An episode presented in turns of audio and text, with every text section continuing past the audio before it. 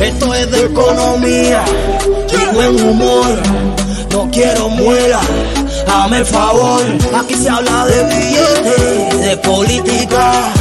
No quiero muela ni crítica. Ya empezó el programa, dale ve y conéctate. Voy a ver, voy a ver, a con. Empieza a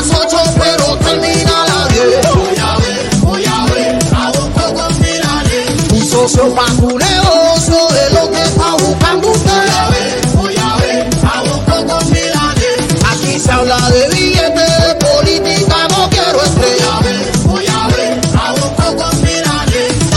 Mucha gente ha dado la vida por la libertad. Cada cual denuncia según su posibilidad. Unos con números, otros con canciones, con imágenes, videos de la pura realidad.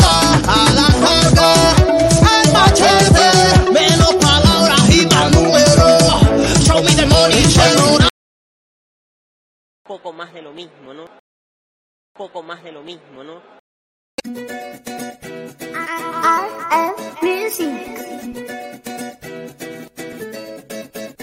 Hay una fiebre que le está haciendo daño a la gente. Cada vez la cosa está madura, vívela tú mismo para que nadie te lo cuente. A fulanito le subió a 43, a mi vecino le subió a 45. Es que la fiebre va subiendo a 50, 70. ¡No! ¡Qué clase de brinco! Te cogió la fiebre del dólar. Te lo dijo Milanés y tú lo estás sufriendo ahora. Te cogió la fiebre del dólar. Hace meses lo dijeron, Boco lo corrobora. Te cogió la fiebre del dólar. Prepárate para lo que viene, que tú estás pensando ahora. Te cogió la fiebre del dólar. No quiero muela, que yo me la sé toda.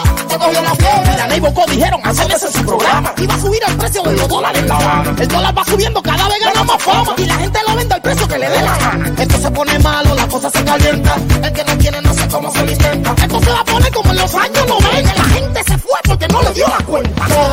Te lo dijo Milanés y tú lo estás sufriendo ahora. Te cogió la fiebre del dólar. Hace meses lo dijeron, Boco lo corrobora. Te cogió la fiebre del dólar. Prepárate para lo que viene, que tú estás empezando ahora. Te cogió la fiebre del dólar. No quiero muela, que yo me la sé toda. Te cogió la fiebre. Después no digas que Bonco y Milanés no te lo dijeron. Recuerden que no solo somos superiores en lo productivo, somos superiores en lo ético y en lo moral, somos superiores estéticamente. Así es que, zurdos hijos de puta, tiemblen, la libertad avanza. ¡Viva la libertad!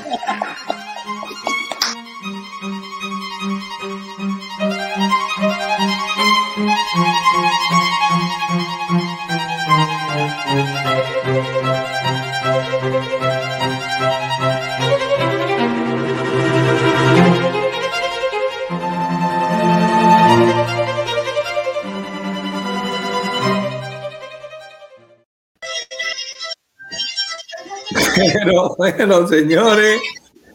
Aquí estamos, Coqui Ñongo in the house y Manuel Milanés.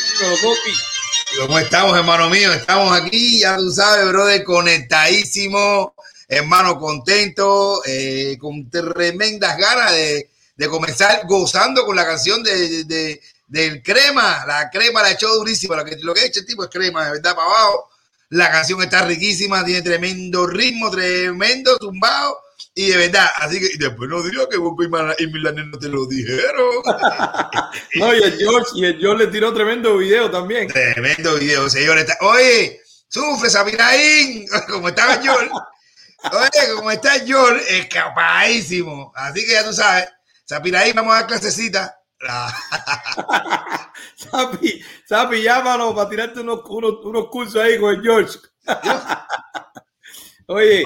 Coqui, nada, eh, del martes para acá, muchísimas reacciones con la con el video, con el video tuyo, ese, esa declaración que diste ahí, esos puntos que pusiste sobre las IES, que todo el mundo acabó de entender cómo es que tú piensas y cómo tú lo defiendes, pero no de ahora, sino de siempre. Así que eso he tenido, he tenido muchísima gente escribiéndome en privado y gente eh, diciéndome, wow, yo no había visto esa faceta de Bonco, qué bien. Claro, porque no era momento, no era lugar, no era espacio. Tú eres un profesional, tú no mezclas las cosas, se dio, eso ni estaba preparado. Y tú diste tu opinión, me imagino que también emocionado por todo lo que pasó en esa directa, que hablamos del niño con la traqueotomía, hablamos de lo que está pasando en Mo, hablamos, y aquí uno se va cargando, se va cargando, se va cargando, y llega un momento que ya, que, que, que, que ya va más lo pasional que lo racional, y bueno, lo bueno que, que, lo bueno de eso es, por un lado, que también tú tuviste tu catarsis, que pudiste decir así abiertamente, pero aparte con la coherencia y todo, Estamos contentísimos con eso y así quedó registrado. Ahí está el resumen, señores, los que no lo han visto. La declaración de Boncón Quiñongo, su posición política, no de ahora, de siempre, pero en mi opinión la más centrada que se ha dado en este canal es la que dio él el martes pasado, de verdad. Eh, buenísimo, ahí está el video para los que no lo han visto. Yo, hermano, yo te doy, eh, ante que todo, gracias. Gracias por la oportunidad que tenemos, que, que hemos tenido aquí, por, por, tener esta plataforma, tener el canal, donde hay veces que, por eso mismo, em, aunque lo hayamos empezado juntos, siempre eh, tenemos en cuenta que este canal, para sacar todo nombre de, de artista, de comediante, todo nombre, aunque, aunque aquí yo voy a seguir reaccionando como soy, siendo natural, hablando como sea, pero tenemos que tener en cuenta que esta plataforma que, que, que tenemos, que, está la, la, plataforma, esta página, es para eh, hablar realmente de mis sentimientos, una parte de mi parte. Yo lo puedo utilizar para expresar lo que yo siento de verdad, fuera del de, arte, fuera del de comediante, fuera de la persona, del negrito jugador, del negrito que se pone la cadena, del negrito de todo. Pero aquí está el cubano, señores, el, el, que, el que lo siente, el que lo ha sufrido, el que lo ha vivido, el que ha pasado mucho tiempo eh, persiguiendo su sueño.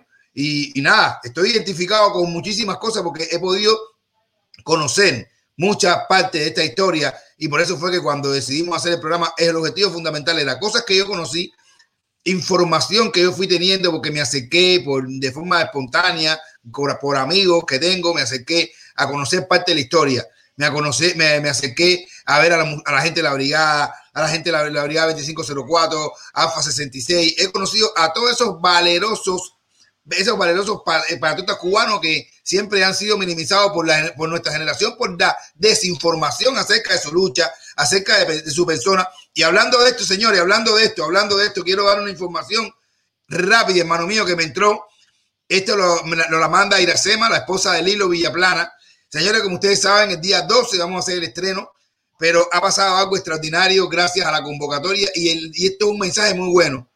Esto es un mensaje buenísimo porque la gente está ávida de conocer nuestra verdad. Señores, equipo de mira, les interesa que les comento que a ver, ver, a ver cómo es, eh, no es, no, les quiero decir, eh, el Blilo nos ha mandado un mensaje que ha dicho y nos ha dicho que la página, la, hoy empezó la venta a público de, para ir a ver el estreno de Plantado y se ha llenado todo. Han vendido la que tenían que vender, la, la, que, la que supuestamente teníamos habilitada para, para el estreno. Nosotros modestamente, sin saber cómo iba a pasar, eh, pero se han vendido estas más cinco salas más completamente y van a estar en cadera. Así que la gente de las organizaciones del festival, donde vamos a presentarnos, ha dicho que esto nunca lo habían visto.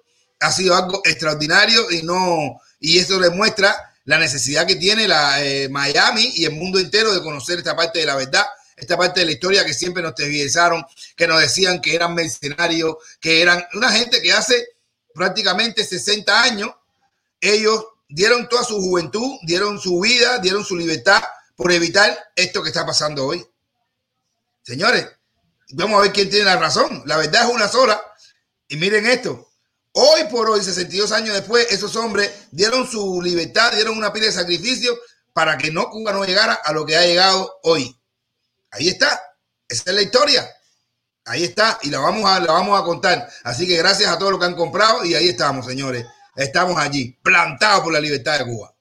Así mismo, qué clase de citazo. y más después de esa infamia de poner la película de la red Avispa, que hoy vamos a estar citando eso, esos eventos en el comentario del día. En el comentario del día vamos a estar hablando un poquito. En algún momento va a tocar esa, esa, ese, ese, ese pasaje, ese episodio de la historia de la inteligencia del régimen, ¿eh? de, de, la contrainteligencia y la inteligencia, de la red avispa. Pero sí, Coqui, mira, como siempre, tenemos que darle las gracias a todos los que están conectados ya la gente está dando bateo porque tú no saludas, ¿sabes cómo ellos se ponen? Tú los no, tienes pero estás loco. La gente, no, no, eso a mí no me puede, ya, loco, no, no, no, no, no. Saludando, pero aparte de eso, estamos ya superando los 47 mil y nosotros queremos, señores, queremos llegar a 50 ya.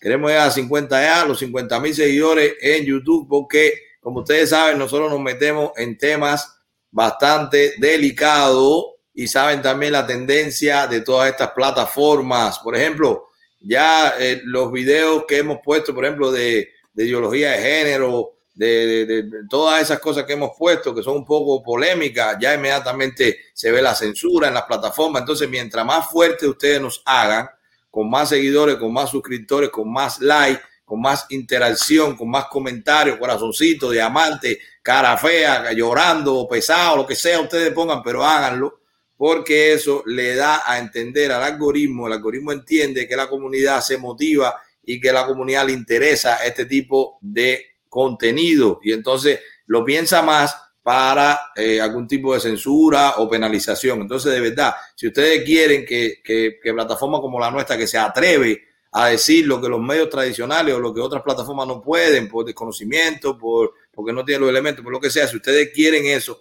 pues lo van a apoyar muchísimo. Así que los que no lo han hecho hasta ahora, entren al canal en YouTube específicamente, denle suscribirse y le hagan a la campanita para que le lleguen las notificaciones e inmediatamente cojan esta directa y compártanla con quién, le voy a decir con quién, esta directa la van a compartir con Gerardo Espiña. Mándensela a Gerardo Espiña, el de los cinco héroes, que hoy vamos a estar tocando un poquito ese tema con algo que acabó de pasar y que está en el comentario internacional de esta noticia de que el régimen alertó al gobierno de Colombia que era posible que hubiera un atentado terrorista por el ELN. Entonces, vamos a, vamos a comentar un poco sobre eso, la visión que nosotros tenemos y por qué ahora.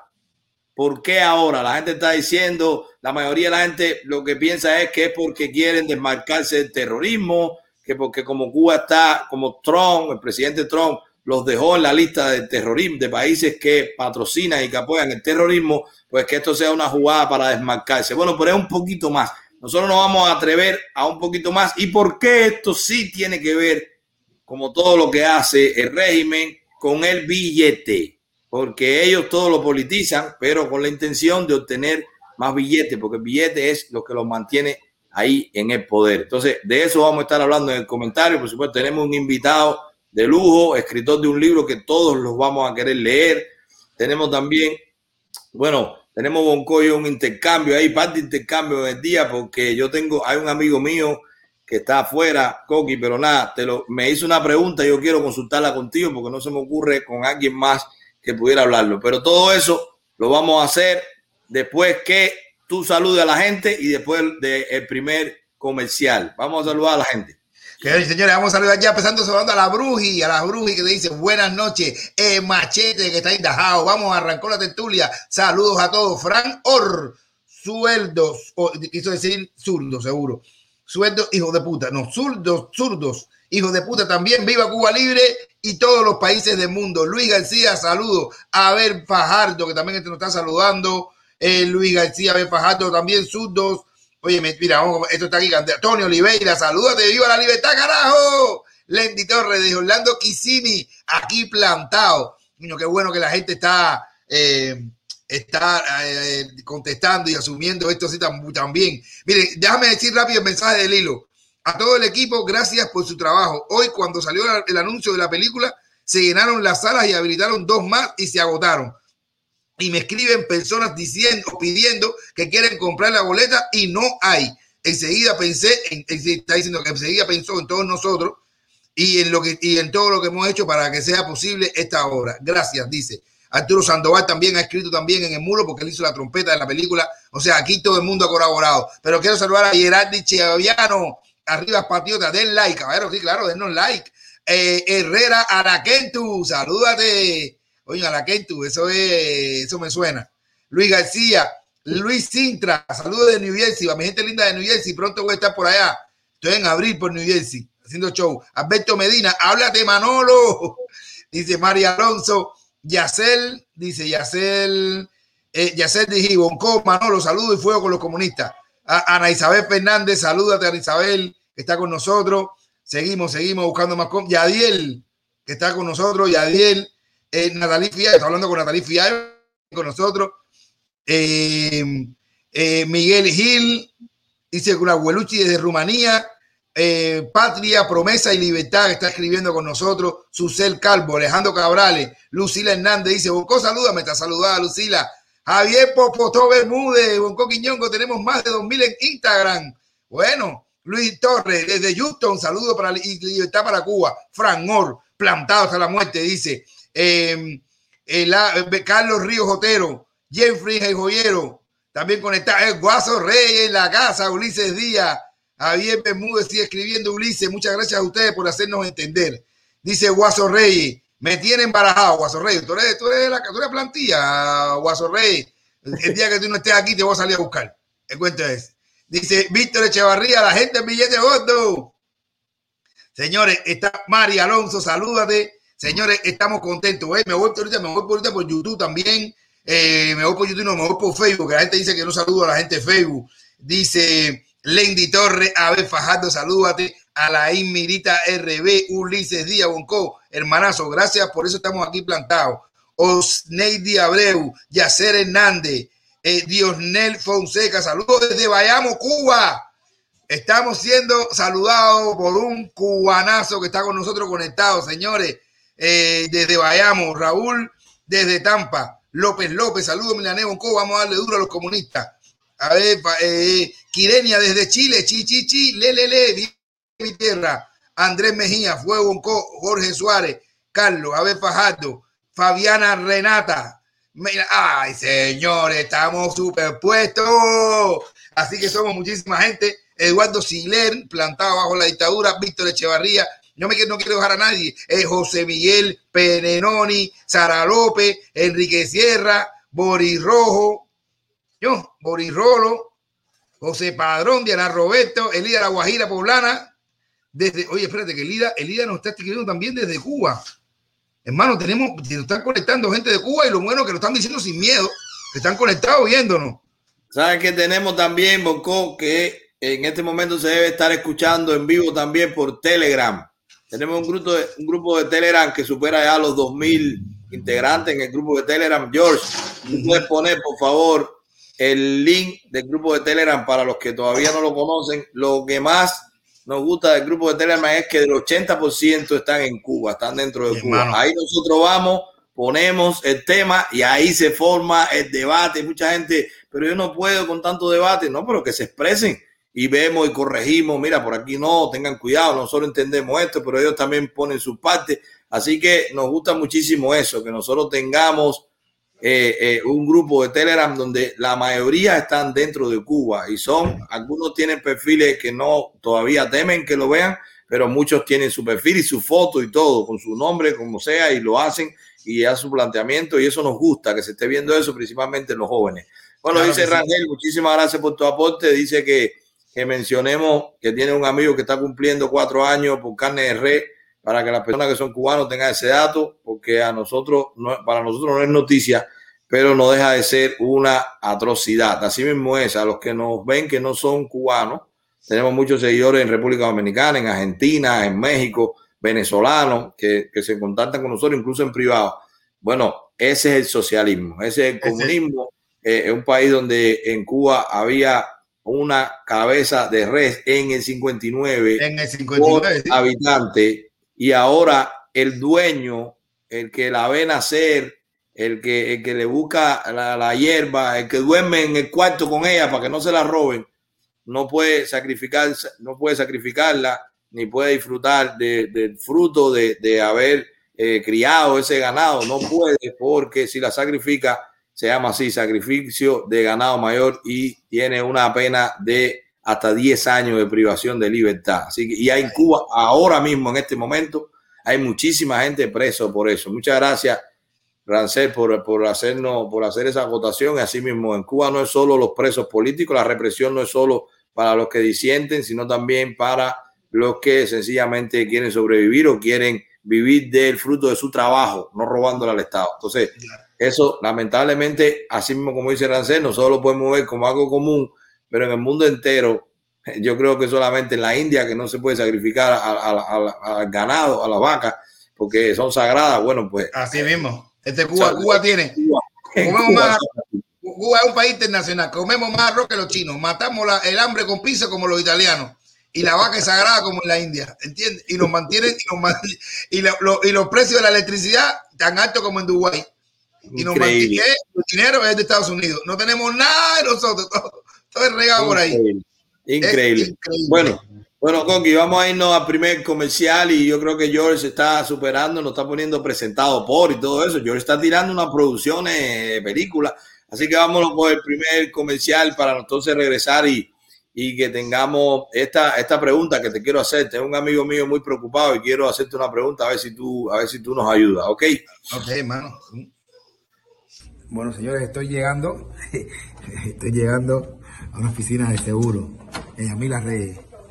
Ok, buenas, ¿cómo están? Hola, muy bien. Vine, bueno, vine, vengo bien recomendado, vengo a ver a, a, Yamila Reyes, una compañía de seguro que no tiene nombre, no tiene nombre como esos hinchures que te dicen, porque ellos sí dan la cara. Yamila Reyes, para que no te enredes, Yamila Reyes, ellos se encargan del seguro y yo voy a confiar en ellos. Ellos va a ser seguro de vida, complementario, seguro de, de salud. De salud con Yamila Reyes, mírenle ahora mismo, ella da la cara. Yamila Reyes, no es nombre de compañía ni nombre de seguro ni nada, directamente es ella que está aquí y tú dices, Yamila Reyes, para que con el nombre nadie te enrede, 786 872-1720 para que no invente ni experimente. Facilito. 786-872-1720 para que nadie te lo cuente. Aquí está Yamila Reyes, para que nadie te enrede.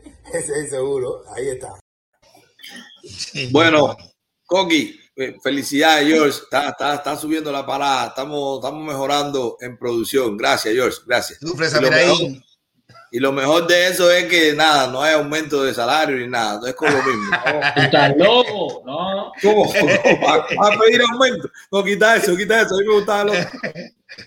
Oye, Coqui, tú sabes que yo tengo un amigo que incluso me, me, ha escrito varias veces porque él está muy preocupado. Yo tengo un amigo que está en México, él le fue muy bien, él salió de Cuba, está en México y le, le fue tan bien que ya él se hizo mexicano y él tiene hasta la visa para Estados Unidos y todo, o sea, la visa para aquí ha venido incluso y todo, pero él constantemente se está pensando si venir para acá o no, porque él es moreno, él es negro, él es, él es de tez negra, y entonces eh, tiene todo esto en la cabeza de que aquí, que racismo, que a los negros. Entonces yo digo, bueno, ¿a quién mejor? ¿A quién le puedo? Al negro que más cerca yo tengo y más afinidad tengo en este momento, porque yo me crié entre negros, porque yo soy carmelita. El, el niño mío mayor, que la mamá es bien blanca, le decía, le decía a la gente, bueno, tu mamá no, mi mamá es blanca, y tu papá no, mi papá es carmelita. porque, yo, porque me veía a mí más prieto que la mamá. Bueno, eh, el, yo como yo soy carmelita y me crié entre negros toda la vida, todos mis mejores amigos de la infancia son negros. Eh, y nada, y en la actualidad tú eres de las personas que más cercanas yo tengo eh, en mi vida personal. Y nada, te quería hacer esta pregunta. ¿Qué tú piensas de esto de un cubano negro que es próspero, que puede venir aquí sin pedir ayuda, sin nada, simplemente pedir la visa, estar aquí, prorrogar y al año de un día, bueno, aplicar por, el, por la ley de ajuste cubano.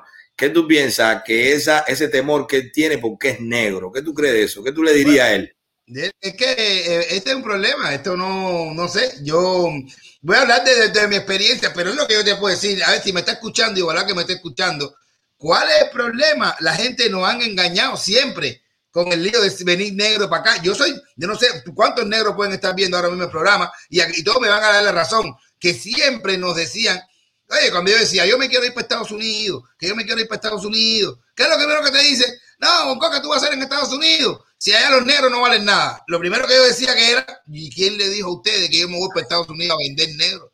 No, yo voy a trabajar, ¿entiendes? Y pensándolo de la, mira, de la mejor manera, de una manera que te voy a explicar, yo a mí me encanta por mi experiencia. A mí me encanta ser negro en los Estados Unidos. Me encanta ser negro. Me ha encantado ser negro en los Estados Unidos. Hasta tenemos un día. Aquí los negros tienen un día. El Martin Luther Day. ¿Me entiendes? El día de esto. Que el negro, yo te digo verdad, el negro que trabaje el día de Martin Luther King es porque es dueño de su propio negocio. Es, un día que tenemos que no trabajamos en este país, un día para tú no trabajar. Y yo decía, los blancos en este país, yo siempre he dicho, los blancos en este país deberían dejar a los negros que escogieran los días feriados. Porque, ¿verdad? Los días feriados que han sacado los blancos aquí, te puede caer lo mismo un sábado, un domingo, que, ¿entiendes? No, el de nosotros los negros, que sabemos coger días feriados aquí en este país, ¿cuándo cae? ¿Eh? El tercer domingo, el tercer lunes de enero. Ahí no hay escape, siempre va a ser feriado. el puente. Claro que sí. Mira, mira, otra cosa que decir, el, siempre, mira, porque el, uno, uno, tú tienes que tener en cuenta también que, e, ejemplo, yo soy de la, de la gente, de los negros que votamos por Trump. Yo era que quería votar por Trump y quería Trump 2020. Es verdad. Y a mí, a gente, yo me he encontrado gente que me han dicho, pero ¿qué hace un negro votando por Trump? Caballero, ven acá, voy a hacer una pregunta. ¿Y por qué y cuántos blancos no votaron por Obama? Aquí no decía que había racismo y salió un presidente negro. Eso quiere decir, eso quiere decirte que muchísimos blancos votaron por Obama. ¿Qué tiene que ver que tú seas negro y votes por Trump? Esto es porque te están metiendo una pila de cosas en la cabeza. Así que, mira, los negros, yo también tengo, una cosa, yo tengo una pila de cosas para decir del lío de, al amigo, para decirle, estate tranquilo y cálmate. Mira, los negros tenemos que tener una, una, cosa en cuenta aquí. Y yo lo digo con jodedera y todo eso. Pero miren, caballero, adáptate. El negro tiene que, el negro está en Cuba que no, no podía quejarse de nada. Aquí en negro, si te da la gana, te puedes quejar. Aquí está el Black Entertainment Television, un canal para negros, Black Entertainment Television. Nadie protesta. ¿Tú te imaginas que hubiese aquí un canal que se llamara White Entertainment Television? Un canal que supuestamente sea para blanco. hay un problema, pero nadie protesta por el canal de los negros. Aquí los negros tenemos muchas ventajas que la gente no. Pues, si los policías, siempre hay un fucking policía que mata a un negro para arriba, porque es verdad que yo vivo aquí en Europa, pero hay un negro que mata para allá arriba. Siempre matan un negro porque hay policías racistas. Es verdad que existen policías racistas. ¿Ok? Pero yo he visto pocos policías que hayan matado a un negro sentado dentro, ¿me entiendes? Dentro del carro que lo paren y el negro, ¿de, qué? Nomás, casi siempre le meten un tiro si te está parando, llamando a la policía. Si te para la policía, señor, yo lo digo, sea negro, sea blanco, te para un policía. A mí, por lo menos, mi negro, me dijeron esta lección. Cuando te pare un policía, pon las dos manos en el timón y care buena gente. Esto es clásico, Manuel. Tú te para un policía, tú pones las dos manos timón. ¿Qué tú tienes que estar? Que te para un policía con los pantalones por la rodilla, partiendo la barriga. ¿Hablar de qué? Quédate tranquilo en el carro. Quédate tranquilo en el carro. No, no es verdad. ¿Entiendes? Y entonces, un consejo, si tú quieres venir minero, para que la policía te deje tranquilo. Si tú quieres que la policía te deje tranquilo en este país, tú tienes un negro que quiere que la policía lo deje tranquilo. ¿Sabes qué tienes que tener en el carro, mi negro? Eso no falla. Uno espejuelo fondo de botella. Tú no hay nada más pacífico que un negro con un fondo de botella.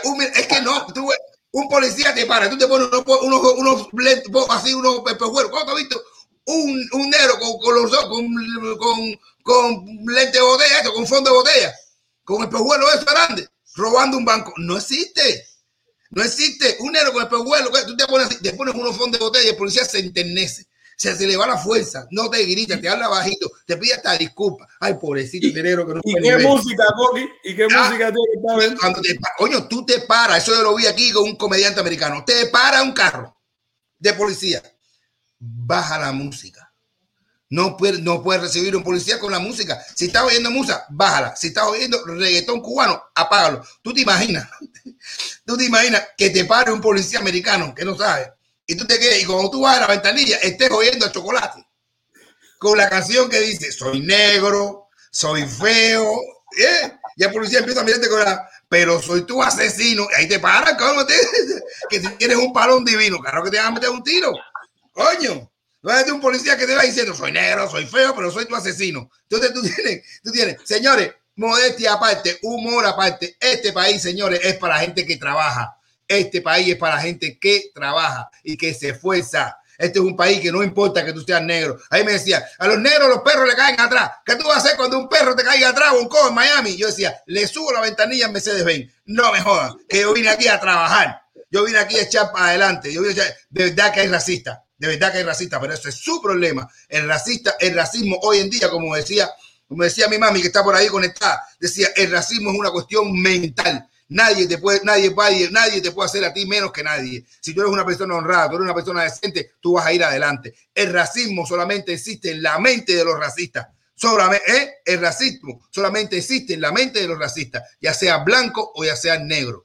El racismo es una excusa para tapar tus inferioridades que las tienes tú mismo. O también, si tú eres racista, eres una persona inferior. Pero si tú dejas que te aplasten por un racista, también te estás dejando ser inferior. Tienes que tener confianza en ti mismo, que este país es grande. En este país el techo lo pones tú. El piso lo buscas tú si te dejas pisar.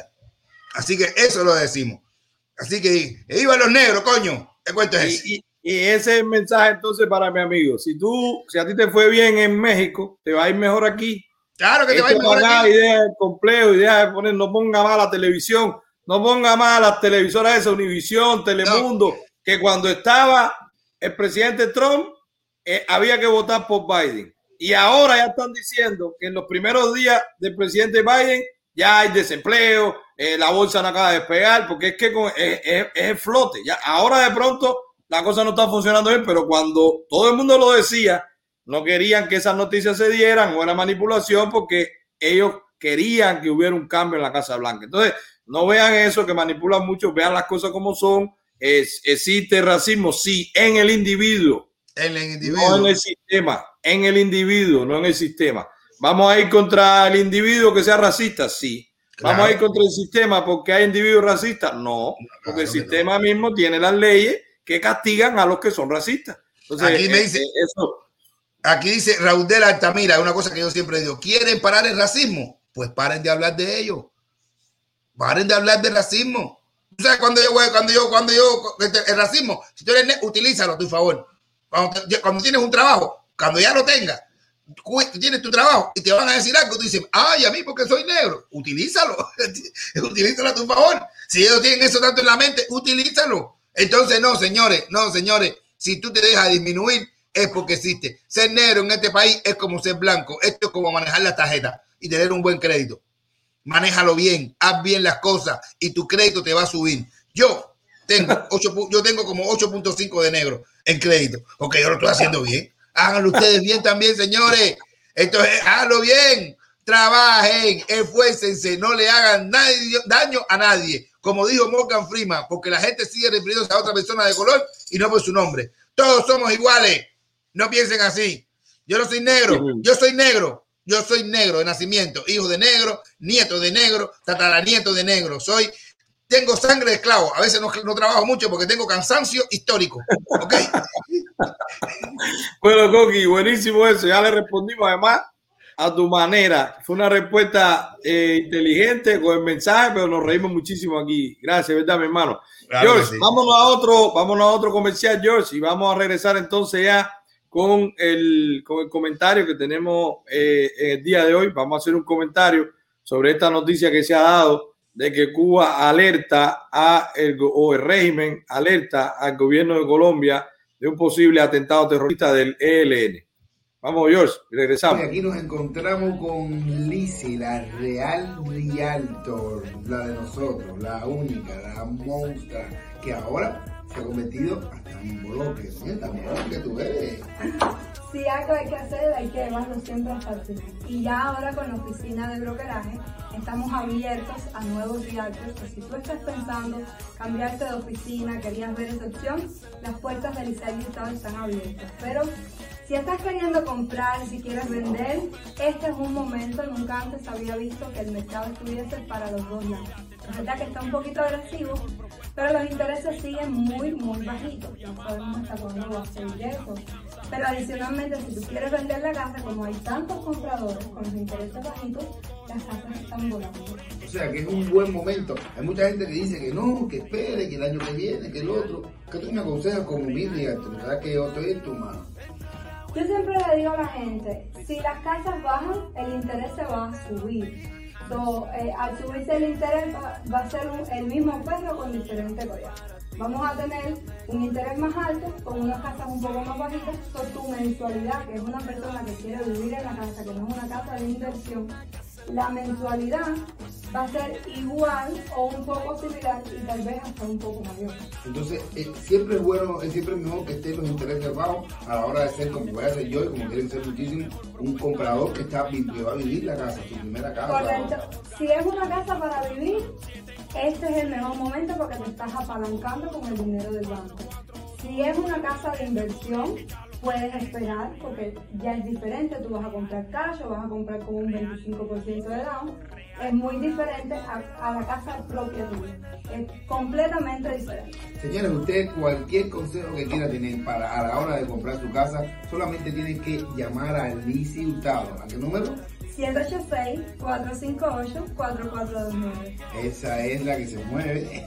Lizzy Hurtado, ella siempre va a estar en talla, como decimos nosotros los cubanos. Ella siempre va a estar lista y siempre va a estar dispuesta para lograr cumplir los sueños, el sueño americano, que es tener una buena casa, como dice la canción de Lucrecia. Un carro, una casa, una buena está embarazada y una gran empresaria como eres tú, mirando el show. Un socio para mi negocio, Isaí Hurtado, una de las patrocinadoras más fuertes que tenemos y agradecida. Agradecida y contentísimo con su trabajo. Sigan mirando el show que está requete bueno. Bueno, Uco, ahí que tuviste, te veo que sigue dándole, dándole seguimiento ahí de cerca a, a, a Lizaili. Estamos contentísimos con ese sobrino que está por nacer ya. Coqui, eh, unos días atrás se vio, a principio de esta semana, se vio o se hizo público por el gobierno de Colombia. Ojo, y ahí comenzamos. Se hizo público por el gobierno de Colombia una nota diplomática que le hizo el régimen a través de su embajada en Colombia a la Cancillería de que eh, tenía información el régimen de un posible atentado terrorista en Colombia que se podría perpetuar por el ELN. ¿Qué es el ELN? El Ejército de Liberación Nacional. Todo el mundo sabe eso. Bueno, inmediatamente se destaparon las alarmas, la gente sale, eh, wow, eh, Cuba se está desmarcando, el régimen se desmarca, eh, quiere salirse de la, quiere salirse de la, de, de la lista de, de, países patrocinadores. Fíjate, como dice, Cuba alerta sobre un ataque militar de la guerrilla, de la guerrilla del ELN. Todo el mundo sabe eh, la guerra civil que, que, lamentablemente aún persiste después aún de los acuerdos de paz. Por ejemplo, el ELN todavía no se ha movilizado, tiene gente todavía eh, secuestrada, todavía sigue haciendo atentados. Vieron que el año pasado hizo el atentado a la, a la escuela de cadetes de la policía, donde murió muchísima gente. Eh, bueno, ahora yo me quiero atrever a que nosotros comentemos un poquito sobre eso. Ok. Primero, el primer punto, ¿qué es el ELN y cómo surge? Señores, el ELN fue un bebé más, como la FARC, como, como, como los movimientos de liberación de Salvador, como todo eso, que nació en Cuba Ajá. o fue patrocinado en Cuba. En Cuba, los que no lo recuerdan o los que no tienen esa información, estaba el punto cero o está el punto cero donde vivía Fidel, pero estaba el otro punto cero que era el de Guanabo. Y por ahí pasó todo terrorista. Ahí pasaban los etarras, los de Salvador, los de Nicaragua con los hermanos Ortega. Toda esa gente pasó por ahí y era entrenamiento puro, gente dedicada a eh, oficiales profesionales dedicados cubanos de la inteligencia cubana entrenados en la Unión Soviética con los mejores capacitados, unos tanques pensantes. Se me ocurre, por ejemplo, que lo tengo por aquí anotado, que la investigación lo vi. Y miren, busquen este nombre, la fuente es Ecurred. Lo que va a decir ahí que era un escritor y tal, no, no, eso, ese es un oficial de la inteligencia cubana, una, un tanque, un, un tipo con un talento, una preparación increíble. El coronel, eh, los Manolos siempre el coronel Manuel Evia Fraschieri. Busquen ese nombre.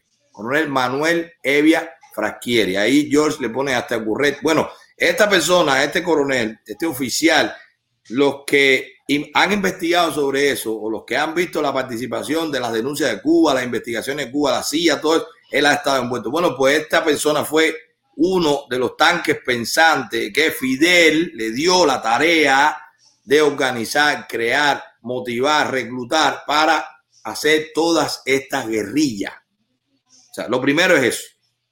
Entonces, si esto surge de Cuba, se entrena en Cuba, Cuba le daba el armamento, todo el mundo sabe cómo todas esas organizaciones, cómo todos esos eh, eh, criminales paramilitares cómo todos sobrevivieron. Ellos empezaron haciendo una guerra, pero inmediatamente se vincularon para sobrevivir con el narcotráfico, con el sicariato, con los secuestros, con la extorsión, desplazando gente de su finca y quitándose, poniendo impuestos revolucionarios donde quiera que llegara. Pregunte a los colombianos. Yo conozco colombianos ganaderos que tenían que pagarle a jefe de la guerrilla de la zona si no te sacaban de tu finca, o te mataban las vacas, o te mataban a ti, y llegaban y se llevaban a los niños los metían en la, en la, en la guerrilla, la fuerza, todo eso, todo eso, eso está ahí.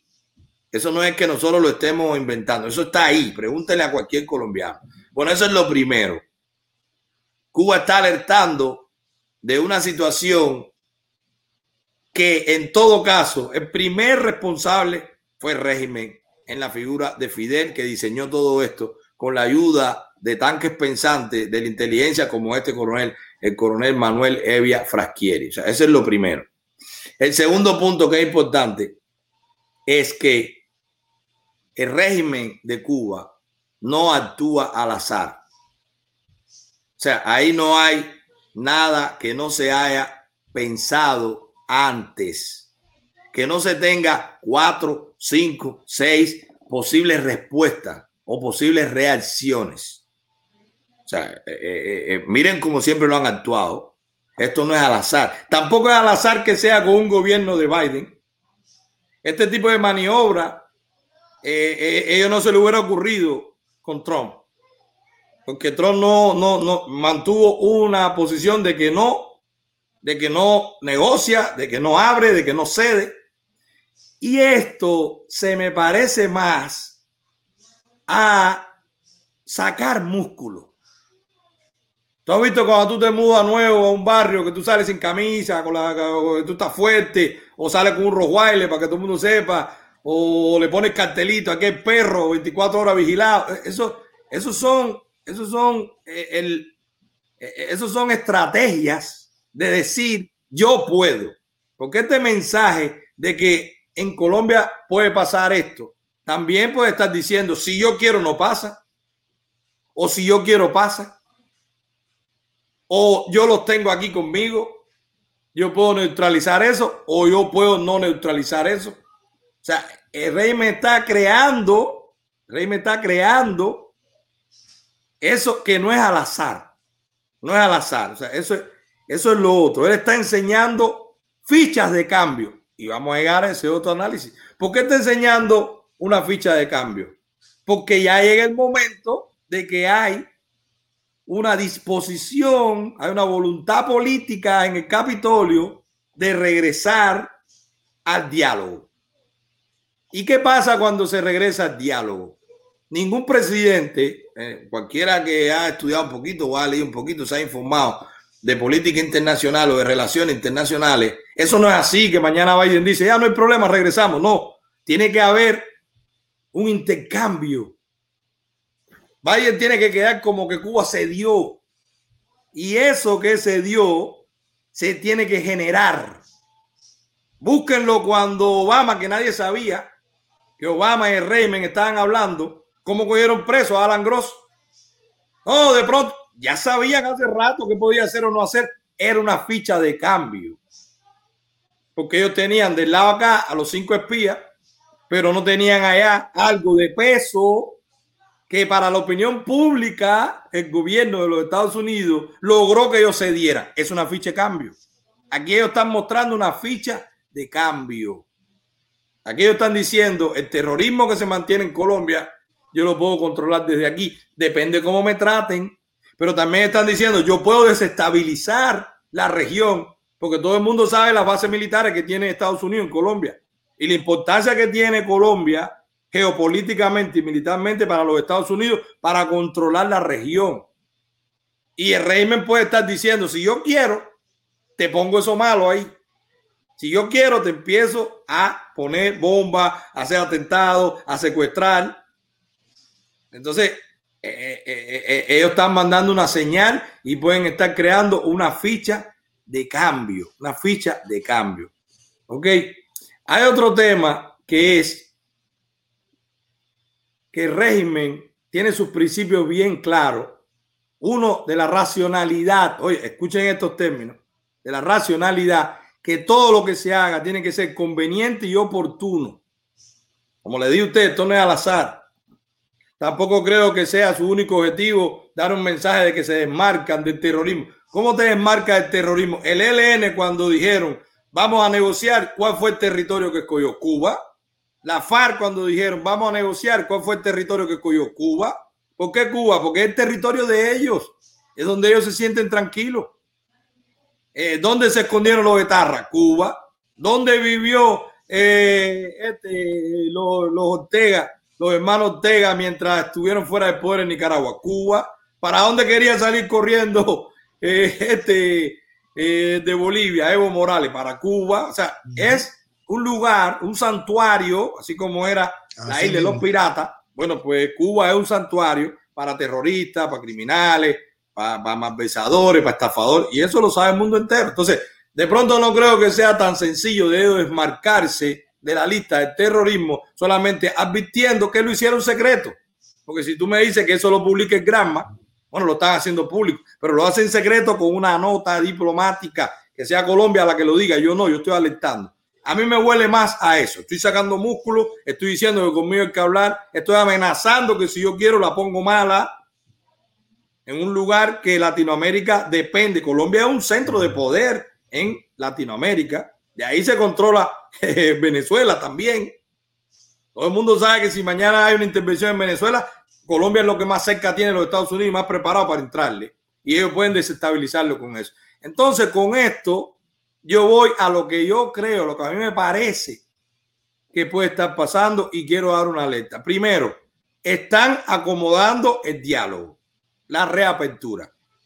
Para mí, ellos están ahogados, lo sabemos que están ahogados y es económicamente que están ahogados. Ya Rusia no le va a más crédito, ya China le paró, el, Club de París lo tiene en default, eh, no van a tener financiamiento por ningún lado. ¿Qué les queda? Reabrir con los Estados Unidos. Para reabrir con los Estados Unidos no se la ponen fácil a Biden con una Florida totalmente republicana y en contra de la reapertura. Entonces vamos a crear un teatro para que tú me digas, tienes que darme esto a cambio para que la gente vea que yo no te lo di gratis, porque esa es, esa es la crítica a la gestión de Obama, que dio todo sin recibir nada. Bueno, pues eso se puede estar creando. Y así mismo como ellos desestabilizan a los opositores, los meten presos, le caen a palo, le hacen un mitin de repudio, lo ponen por la televisión para desmoralizarlo, le dan una bequita o una visa con un gobierno amigo para que se vayan y no protesten más en Cuba. Así como eso ellos lo hacen internamente, pues externamente ya están mostrando el desespero, diciendo cómo tú quieres que negociemos, a las malas o a las buenas. Y ahí viene mi alerta, que con eso quiero terminar. Es un fin económico, pero es a través de la política. Y ahí viene mi alerta. A todos, perdón, a todos esos que son del ELN, que están en Cuba.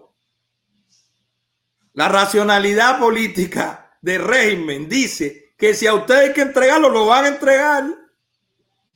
Si entregarlo a ustedes significa para el régimen que le van a abrir el banderín y van a entrar dólares porque los americanos le dicen, si tú me entregas a los terroristas, yo te abro, lo van a hacer. Pero así mismo lo van a hacer con los tarjeteros que están escondidos allá.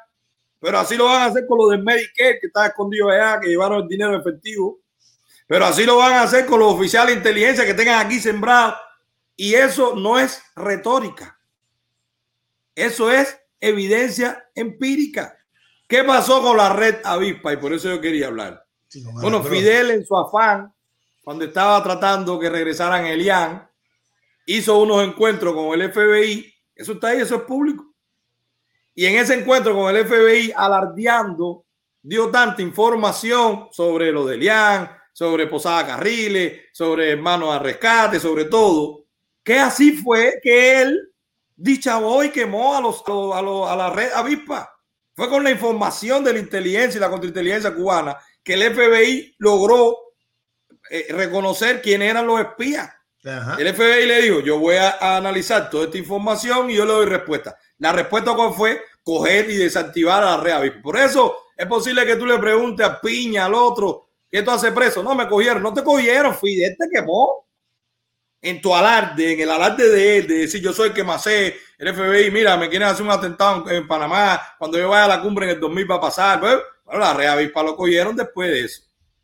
Desde el 98 venía él hablando porque quería que regresaran a Elian. Ahí el FBI dijo todo, coño, si esta gente sabe esto, a la hora que sale el vuelo es este, si a este lo sigo, sale este, sale este, y cogieron a la red avispa. ¿Ustedes creen que eso fue al azar? ¿Ustedes creen que Fidel los quemó, lo dicho a vos? No, porque era también, eh, eh, era también una jugada política para que le entregaran algo a cambio. Por eso le entregaron a Elian porque él brindó información y si tenía que quemar a sus oficiales, que hoy dicen que dan la vida por él, los quemaba, porque no le importa, porque son, es un juego de ajedrez donde los peones son los que se están sacrificando y donde el rey y la reina son los últimos en morir. Bueno, eso pasó y ahí está.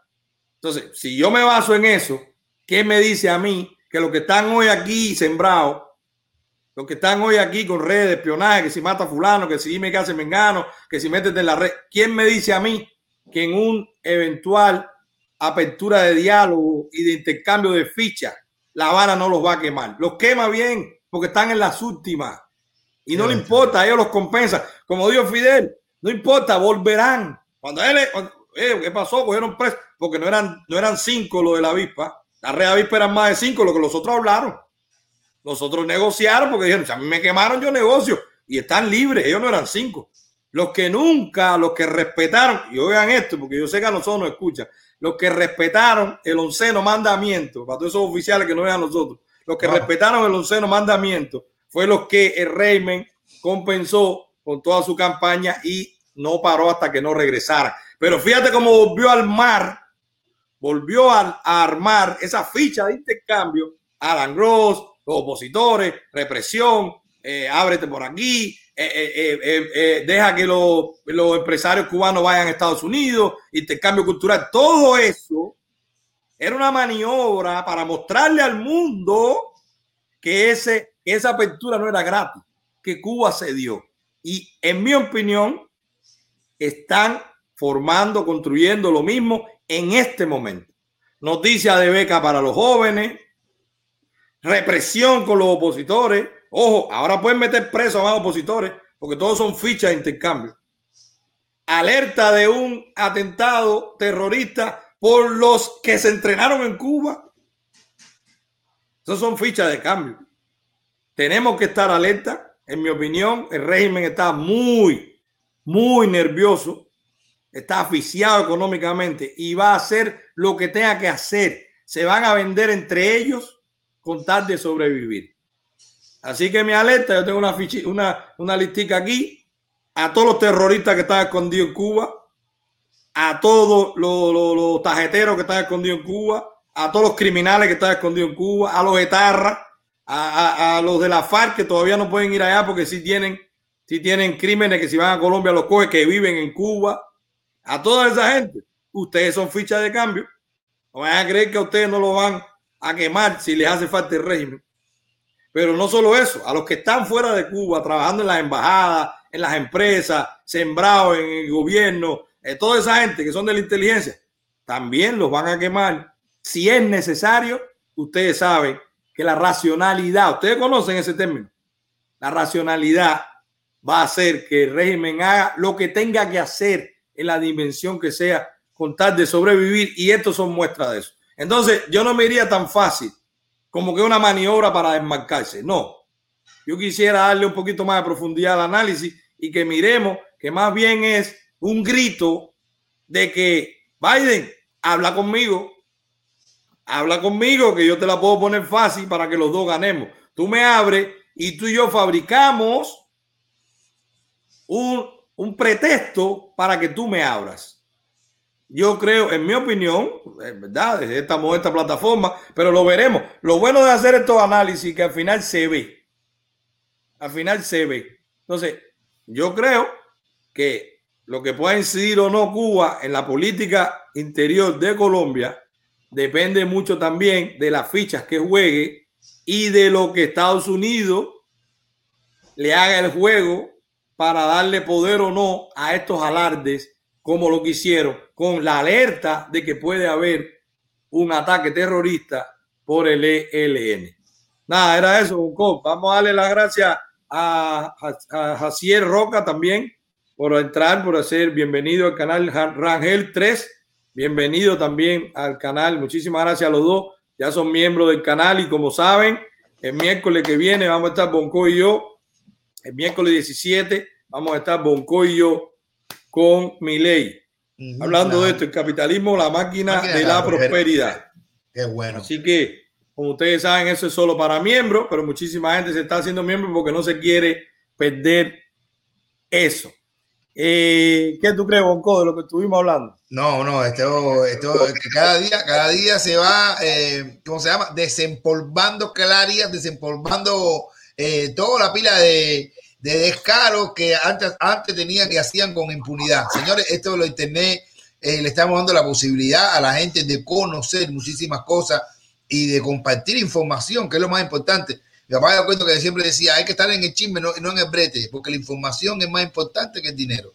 Así que estamos teniendo acceso, acceso a muchísima, pero muchísima, muchísima información que hasta ahora eh, la tenían solamente eh, tres o cuatro personas que, que, trabajaban con ellos de cerca, pero esto aquí se está desempolvando archivos y se está sacando y mostrando el verdadero rostro de lo que están haciendo. Esta intención de decir, ahí están escribiendo en el chat que la gente dice, ven acá, ¿y por qué no advirtieron del ataque, del, de los ataques que, que, que hicieron el, cuando hicieron los ataques a esos militares, a que le hicieron, que hicieron en Colombia? Si ellos están tan advertidos, ¿por qué no hicieron advertencia de, de, de esas cosas? Aparte, porque no era el momento, porque no, tenía en la Casa Blanca alguien que le comprara la historia de que con ellos se puede negociar. Ellos lo que están es diciendo, yo tengo capacidad de negociación. Yo no soy un tipo que a ti no te hace falta. A ti te conviene hablar conmigo. Eso es lo que está diciendo el régimen hoy a Biden o a la pero, Casa Blanca. Es a ti que te conviene hablar conmigo, no a mí contigo. Es eso, ese es el mensaje. Pero ven acá, el, el, el, anuncio que ellos hicieron, Manuel, que queremos eh, que ellos hicieron, eh, o, o, esta advertencia que ellos hicieron, ¿la hicieron pública o fue? No, no. Por eso es que yo creo que es una jugada de inteligencia que persigue la notoriedad, sacar músculo. Ellos hacen una nota diplomática. Eso, eso es interno entre la embajada y la Cancillería hay una forma de comunicarse, hay un protocolo, muchas veces hasta secreto, según la información. Si hay información sensible, ellos pueden poner el nivel de sensibilidad y quién lo puede abrir y quién no. Es Colombia, es el gobierno de Colombia que no se deja chantajear, que no le coge el chiste y le dice, oye, Cuba nos acaba de alertar y nosotros le exigimos a Cuba que entregue a los terroristas que están dentro de Cuba, como diciendo, no me enseñe más, no seas tan bueno y enséñame a los que desde Cuba son, los que planifican este tipo de actos. Porque los que están en el ELN en Colombia están en la selva. ¿Qué capacidad de comunicación internacional pueden tener si no es a través de Venezuela, a Cuba, de Cuba con el mundo entero? Eso ellos lo saben. Entonces, porque la gente piensa que esos son cuatro o cinco gente. No, señores, los que ven los documentales de la FARC, la FARC tenía aeropuertos la, la FARC tenía centro de distribución de cocaína. La FARC tenía escuelas militares para entrenar a los muchachos, a las muchachas. Armamento, silos con AKM, con armamento, con granada, con, con lanzallamas, con lo que sea metido a la tierra. O sea, no era una cosita de cuatro o cinco gente y moviendo millones porque ellos custodiaban. Eso que sale ahí en El Señor de los Cielos, eso no es novela, es una novela basada en la realidad. En la realidad, claro. Y detrás de todo eso estaba la inteligencia cubana, estaba la contrainteligencia, hasta militar, porque había militares, por el mismo vínculo que había de que todo eso se diseñó, se patrocinó, se entrenó y se, y se apoderó desde La Habana en punto cero, es de Guanau. O sea, eso está ahí, eso no es algo que yo me estoy inventando. Y ahora para los que sacan, oh, Milanet también es. ¿Y cómo Milanet sabe eso? Bueno, porque yo estudio, compadre. Eso es público, búscalo. A mí no me abrieron ningún archivo yo estoy desclasificando. Eso está ahí y el que tiene la información o el que la busca, pues tiene esta capacidad de análisis de equivocarse o no. Yo solamente estoy poniendo otro elemento. La mayoría dijo, no, eso es para desmarcarse. No, el régimen no trabaja desmarcándose. Porque si tú te desmarcas, en este momento lo que tú demuestras es debilidad. Y en los negocios se sabe que nadie negocia con un tipo débil Al tipo débil se, se aplasta, se mayorea, se avasalla, se controla. Porque por eso es débil. Yo soy fuerte, hago yo hablando con uno más débil? Yo lo compro, o le pongo un negocio al lado, o le compro a la competencia, o le monto, no sé, o le pongo, no sé. eres débil, no tengo que negociar. En los negocios y en la política, con quien se negocia es con el que tiene la misma capacidad que tú, la misma fuerza que antes de irte a la guerra tú negocias. Eso es lo que está, en mi opinión, eso es lo que está haciendo el régimen. Sacando músculo y diciendo, tú vas a tener que hablar conmigo. Pero eso es porque sabe que este blandito, porque al otro que era fuerte, él no le pintaba esos faroles. Porque a Tron le hacían eso, inmediatamente salía este, este, ¿cómo se llama? El que estaba aquí en del Departamento de Estado y salí y decía, en Cuba hay esto, esto, esto, está fulano, está mengano. Entonces ellos no podían hacer eso porque iba a salir a la luz pública mucha información que aquí se maneja. Entonces es con este, con el que también está por la, por conversar, por el intercambio, por el diálogo. Entonces con este que ellos hacen este tipo de maniobra. Vuelvo y le repito, esto es una opinión. Nosotros aquí lo que hacemos es comentar y evaluar. Y si es de economía, porque ellos acuden a estas a este tipo de maniobra temeraria, porque están diciendo ahí, yo te puedo poner la región de Latinoamérica a correr. Los que vivieron en Colombia cuando, cuando la FARC sabían que la gente no iba ni a los supermercados ni a las plazas comerciales, ponían bombas y secuestraban gente. Eso no era juego, era un tema bien, bien delicado. En Bogotá se vivía asustado y tú no podías decir que tenía dinero. Era mejor que la gente pensara que tú eres un muerte de hambre. Entonces, él, ellos pueden estar diciendo, ¿tú quieres regresar a esa época? Ahora tengo hasta fuerza política porque tienen a los antiguos de la FARC metidos hasta en el Congreso, son políticos y tienen un partido. Si tú quieres regresar a esa época, yo te la pongo mala. En mi opinión, es eso lo que está haciendo el régimen. Tú no quieres regresar a esa época, habla conmigo. Ábreme, yo te abro. Pero ahí donde viene la advertencia a los que están escondidos en su afán de abrir, aplicando lo que siempre han hecho, la racionalidad, ellos van a tener que entregar algo muy bueno, porque los americanos tampoco son tontos, aunque sean demócratas.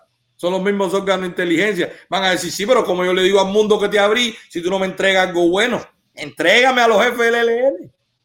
Entrégame a fulana, la que está ahí, la morena que mató un policía, que está escondida allá. Entrégame a, a, Mengano, el que se robó el Medicare y se fue con los dinero en efectivo y tú lo escondiste. Entrégame a los tarjeteros que están. Entrégame.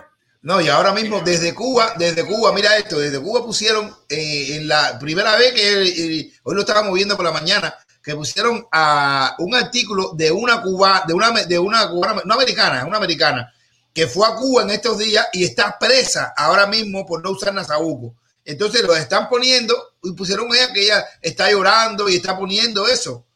y la puso también un artículo, la, gente eran de Cuba, lo que lo están poniendo, y sacaron ese artículo. Pues como ya para decir, mira, tenemos una monedita de cambio aquí también, pues si las moscas, cualquier cosa que quieran, te vamos a dar a la, a, la, que tenemos presa aquí por, quitar, por andar sin la sabuco, porque la, porque la, están, eh, la, la, tienen presa por propagación de epidemia. Y esa la tienen guardada y una señora, una, una mujer llorando, una mulata. estaba esa, expresión, esa expresión, porque saben que el nuevo inquilino es débil, es flojito, es nini, va a negociar. Oye, pero mira, me tiene un americano, no le va a meter allá a la 82 división, no, va a negociar.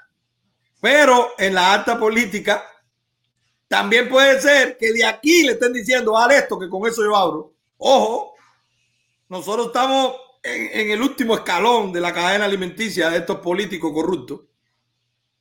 Esta gente nos manipulan y nos juegan. Puede ser que de aquí le estén diciendo, tírate, que después públicamente vamos a hacer que yo te salve y ahí justificamos al mundo por qué te tuvimos que abrir, porque tú eras una amenaza.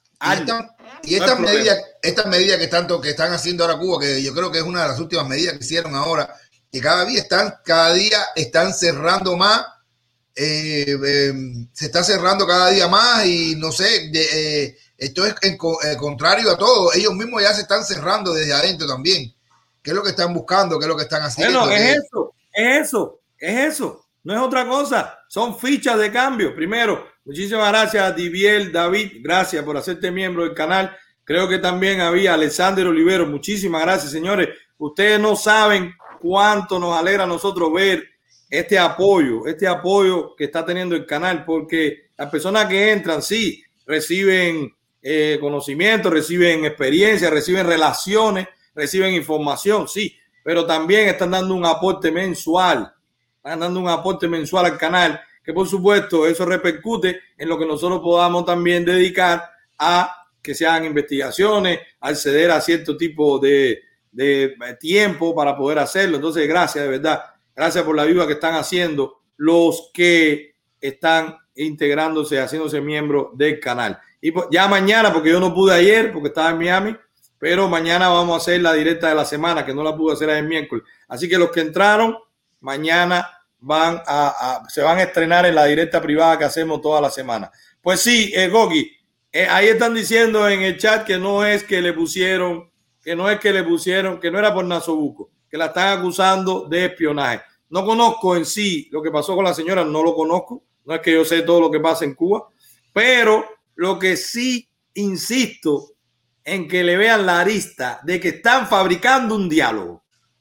Están fabricando un diálogo. Por un lado abren, por un lado cierran. Están fabricando un diálogo. Atentos nosotros porque nos la van a pasar por, la, por los ojos. Y esto no nada más se cocina en La Habana, eso se cocina aquí también, porque ya lo vimos con Obama. Toda esa conversación, dos o tres años hablando, era haciendo la ingeniería para que públicamente se aceptara y se viera como un gran triunfo. Bueno, todos los presos que metieron, toda la represión, todo, todo ese intercambio, los que soltaron cuando vamos, bueno, pues ahí está, ahí está. Eh, Ramón, ok, ahí está Ramón que quiere hacerse miembro del canal. Yo te lo mando por WhatsApp. Y con Ramón aprendí yo a dos cosas. Ramón, tú sabes, bueno, ya lo podemos decir, estamos viejos, esta información desclasificada. A bailar casino y a enamorar a la jevita. Ese es el tipo más jevoso de la secundaria, Ramón. Ramón era, Ramón era terrible. Enamorar a la jevita, enamorado, ese Ramón era enamorado. Y bailar casino. Yo le caí bien, Ramón era tan más grande que yo y me salvó. Yo era el chama de Ramón. Ven para acá, chama, ven, aprenda a bailar, ven conmigo, pa, pa, pa. Y mira, la jevita se le habla así, Así que Ramón, hermano, claro que tú entras al canal, yo te voy a mandar, te voy a mandar por el WhatsApp. Nosotros tenemos el WhatsApp, yo te lo voy a escribir. Raymond, gracias, gracias, mi hermano, ¿verdad? Por tu apoyo. Gracias también a Jorge Sosa y más que tiene ese, más que, oh, mira quién está ahí, Lisbeth Mejía. Y más que tiene. Estaba por saludarlo, estaba por saludarlo a Lisbeth Mejía. Así. Ah, sí, el icono del libertario. Y dice Lisbeth Mejía, yo quiero cambiar a extremo centro la verdadera libertad de Cuba. Cambio a Cuba decide por el proyecto Emilia. Ah, bueno, está haciendo un error que ahora que quiere cambiar a Cuba decide por, el proyecto Emilia, que es el doctor eh. Bueno, mira, eso habrá que negociar ahí. Rosa María para allá con el doctor Bisset, a ver cómo sería el intercambio ese, eh. Muchísimas gracias, Libe, por aportar. Gracias, de verdad. Eh, Leslie Rego, muchas gracias también por hacerte miembro del canal. Eso es apoyo directo, señores, que le están dando a esta plataforma. Gracias, de verdad. Eh, Nosle, Noslen Mesa también. Muchísimas gracias, Noslen. Noslen o Noslen. Bueno, nos vamos a ver mañana. Tú entra ahí. Mañana preparamos también para los que están entrando nuevos. Fíjate cómo es, un miembro solo. Sí, para que tú veas la mentalidad del empresario. Vio la necesidad de crear algo que organizara los capítulos, lo, que se informaba por temas de la bolsa, de, de, crecimiento personal, de las finanzas personales, de los análisis de los estados financieros y lo organizó. Ya la gente cuando entra ve un link y puede ir viendo y se puede ir actualizando. Claro, porque la gente se asusta un poquito cuando tú entras al chat de la membresía, todo el mundo está, que si subió la bolsa tal, que si bajó, que si unos puntos, que me gané tanto, es hablando de eso todo el día. La gente que entra nuevo se impresiona un poquito, pero ya, ya los miembros que llevan más tiempo le escriben, no, mira, ven, espérate, mírate este link, mírate estos videos, son los primeros. Eso está chulísimo, Coqui. A ti te extrañan ahí, tú no acabas de entrar. Vamos a tener que, vamos a tener que irnos para el show de Bonco y hacerle un y hacerle un lío, señores. Vamos a tener que colarnos el 5 de marzo el 5, de marzo. 5 de están vendiendo las entradas.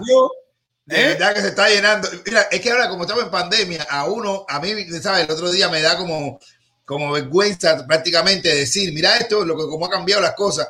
Eh, decir, oye, eh, el show se llenó, ya se está vendiendo otra vez, porque hay mucha gente que te va a decir, mira acá, 200 personas, tratamos todo el mundo de, usar el mascarilla, pero tenemos deseo de reírnos, de pasarla bien. Hice la mitad del show, me quedaban, me quedan muchísimas cosas más.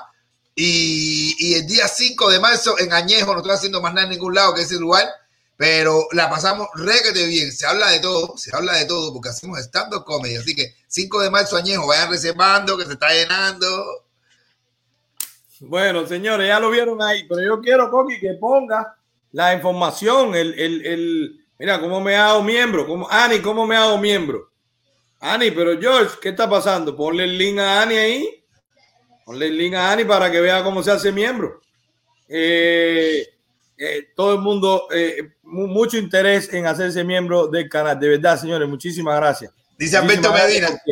Dice Alberto Medina, Bonco, entra el grupo de los millonarios vivo. ay, ay, ay.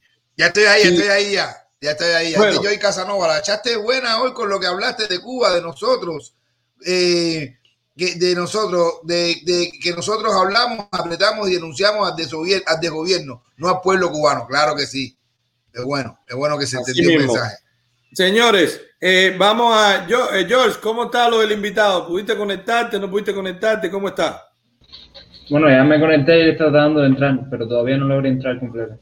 Ok, perfecto. Pues nada, vamos a otro comercial y regresamos y continuamos hasta que podamos entonces conectarnos con el invitado. Invitado de lujo, señores, escritor, 10 años preso eh, eh, mucho conocimiento de la inteligencia y la contrainteligencia, lo conoce de adentro. Vamos a, vamos a, vamos a tenerlo. No podemos decir porque deben estar ahora mismo lo de la UCI viendo cómo tumban eso. Ay, mi madre, van a meter el otro, vamos a meter el otro, vamos a tumbarlo, vamos a tumbarlo. no podemos decirlo todavía hasta que no entre. Así que vamos, George, vámonos a un, vámonos a un comercial y regresamos, por favor. Aquí tenemos la calidad de Vicente Bike, señores. Estamos presentando este, este nuevo patrocinador, una tienda de bicicletas, señores, pero no cualquier bicicleta. No, no, esta no es la bicicleta esa de la gente que anda en chancleta. No, esta es la bicicleta de las buenas. Aquí en el corazón de Jayalía está Vicente Bike. En cuestión de bicicleta es lo mejor que hay. Si tú quieres montar bicicleta de la buena y con calidad, ¿qué es lo que busca la gente? En donde está Vicente. Mira. Vicente bueno. Hoy estuve ahí, hoy estuve ahí, señores. Ya está ya. Van llegando gente. Eh, hoy hice un video que lo vamos a poner la semana que viene, señores, porque qué manera de la gente pasar y a comprar bicicleta y a personalizarla, a ponerle los pedales como le gusta, como esto, como lo otro. Tremendo lugar para comprar bicicleta. Así que ya saben, Vicente Fernández, que tiene nombre tenemos cantante, que ir, tenemos, que ir porque, tenemos que ir porque yo quiero comprar la bicicleta para pa Familión, que aquí donde yo vivo se monta bastante bicicleta. No, pero, pero oh, cuidado, cuidado, cuidado, buena, no es la masiva esta que hay en Guasma, que todo el mundo tiene bicicleta iguales. Ahora todo el mundo se compró la misma bicicleta porque acabaron. No, no, está, ya estamos. Yo estaba cansado de tener bicicleta igual. Ya bastante bicicleta igual tuvo todo el mundo en Cuba. Así que, que todo el mundo tenía la misma bicicleta. precio? Porque tú sabes que soy tacaño. ¿Cómo está no, no, no, mi hermano, tan buena, tan buena de precio. Aparte, la puedes ir tú armando a tu manera. Está muy buena, de verdad, que ah, sí. Tremenda bien. bicicleta. Pues vamos, vamos. Nosotros ayer estábamos por ir, pero después se complicó el almuerzo y no pudimos llegar. Qué bueno que tú fuiste hoy.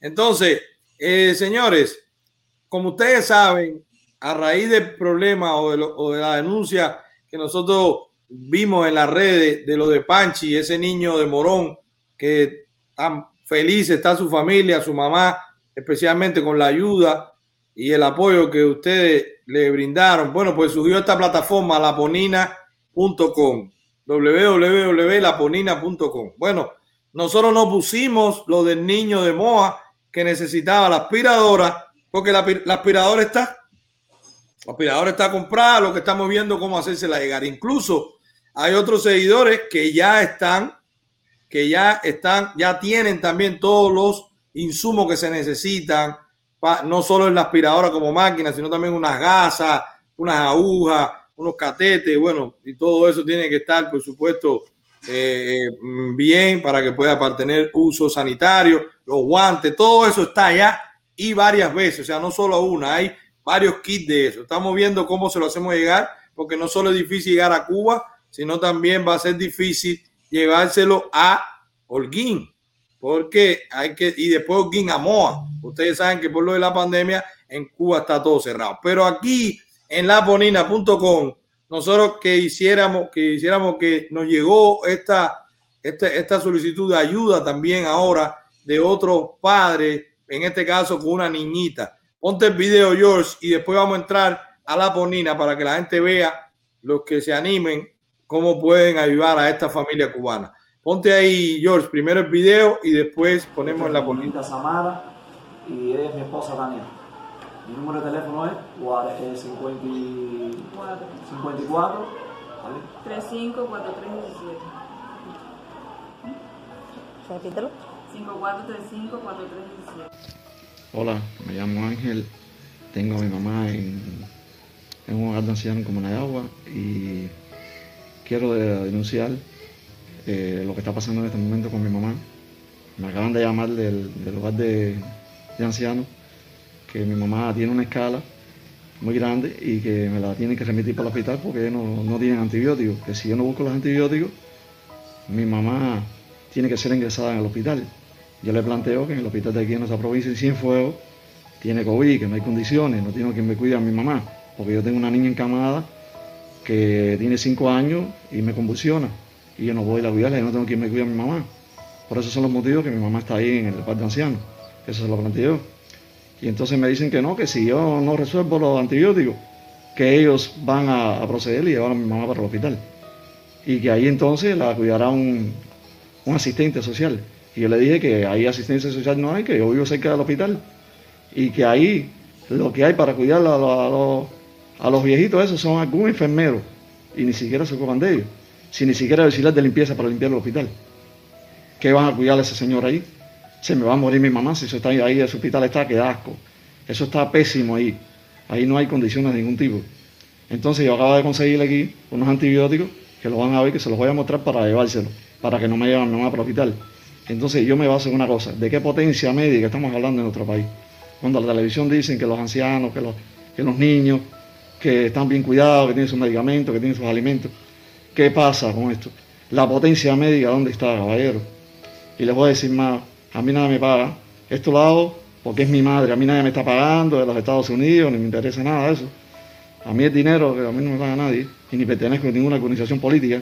Simplemente hago esto para que vean la realidad, que está bueno de mentira, de engaño, que engañan a las personas por la televisión, que sí, que todo el mundo está bien, que esos señores, que esos viejitos están bien cuidados. Y miren lo que está pasando. ¿eh? Está bueno ya de mentira y de falsedad. ¿A dónde está la potencia media que estamos viendo? ¿Qué pasa con esto? Caballero, aquellas personas que se sientan ofendidos con esto que voy a grabar yo, que lo va a ver el mundo entero, que se sientan ofendidos, pero es la realidad. Está bueno de estar ocultando la verdad. La verdad tiene que salir al aire.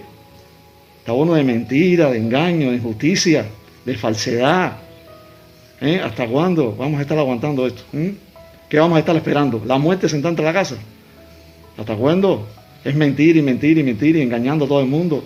Se acabó, caballero. No tengan miedo. Lo- estas cosas que están pasando, que son cosas, que son cosas de verdad, que están pasándole a la realidad del ser humano y aquí en Cuba, en nuestro país, hay que declararla, hay que denunciarla, porque es la verdad. Miren los medicamentos ¿eh? que le mandan mi mamá para allá, para que vean todo esto, que se los mando. Son, mira, son antibióticos, duragina, cifro, metronidazol, neobatín, gentamicina, todo eso. Eso da pena, pena eso. ¿eh? ¿Por qué tiene que estar pasando estas cosas? eh? Bueno, esto, le- esto es para que lo, vea el mundo entero. A ver, si, a, ver a ver quién va a solucionar este problema, porque yo creo que esto no tiene solución. Esto ya no tiene solución. Si es una mentira tras de otra. Y con el mayor respeto, lo vuelvo a repetir, el que se sienta ofendido, que se sienta ofendido y que le duela. Esa es mi madre y tengo que hablarlo. Y la tengo ahí porque no tengo que tenerla. Y tengo una hija postrada en una cama que tiene cinco años. Y tampoco tiene solución porque tampoco me ayudan de nada, ni me dan de nada para mi hija. De nada. Todo tengo que comprarlo en dólar americano. Los alimentos de mi hija, eh, los pañales, las toallitas húmedas, sus alimentos, todo. Y ya, y no tengo ni dinero para comprarle ni siquiera los alimentos. La mi hija toma leche evaporada porque eh, le dan una asignación de yogur, pero ella no toma yogur.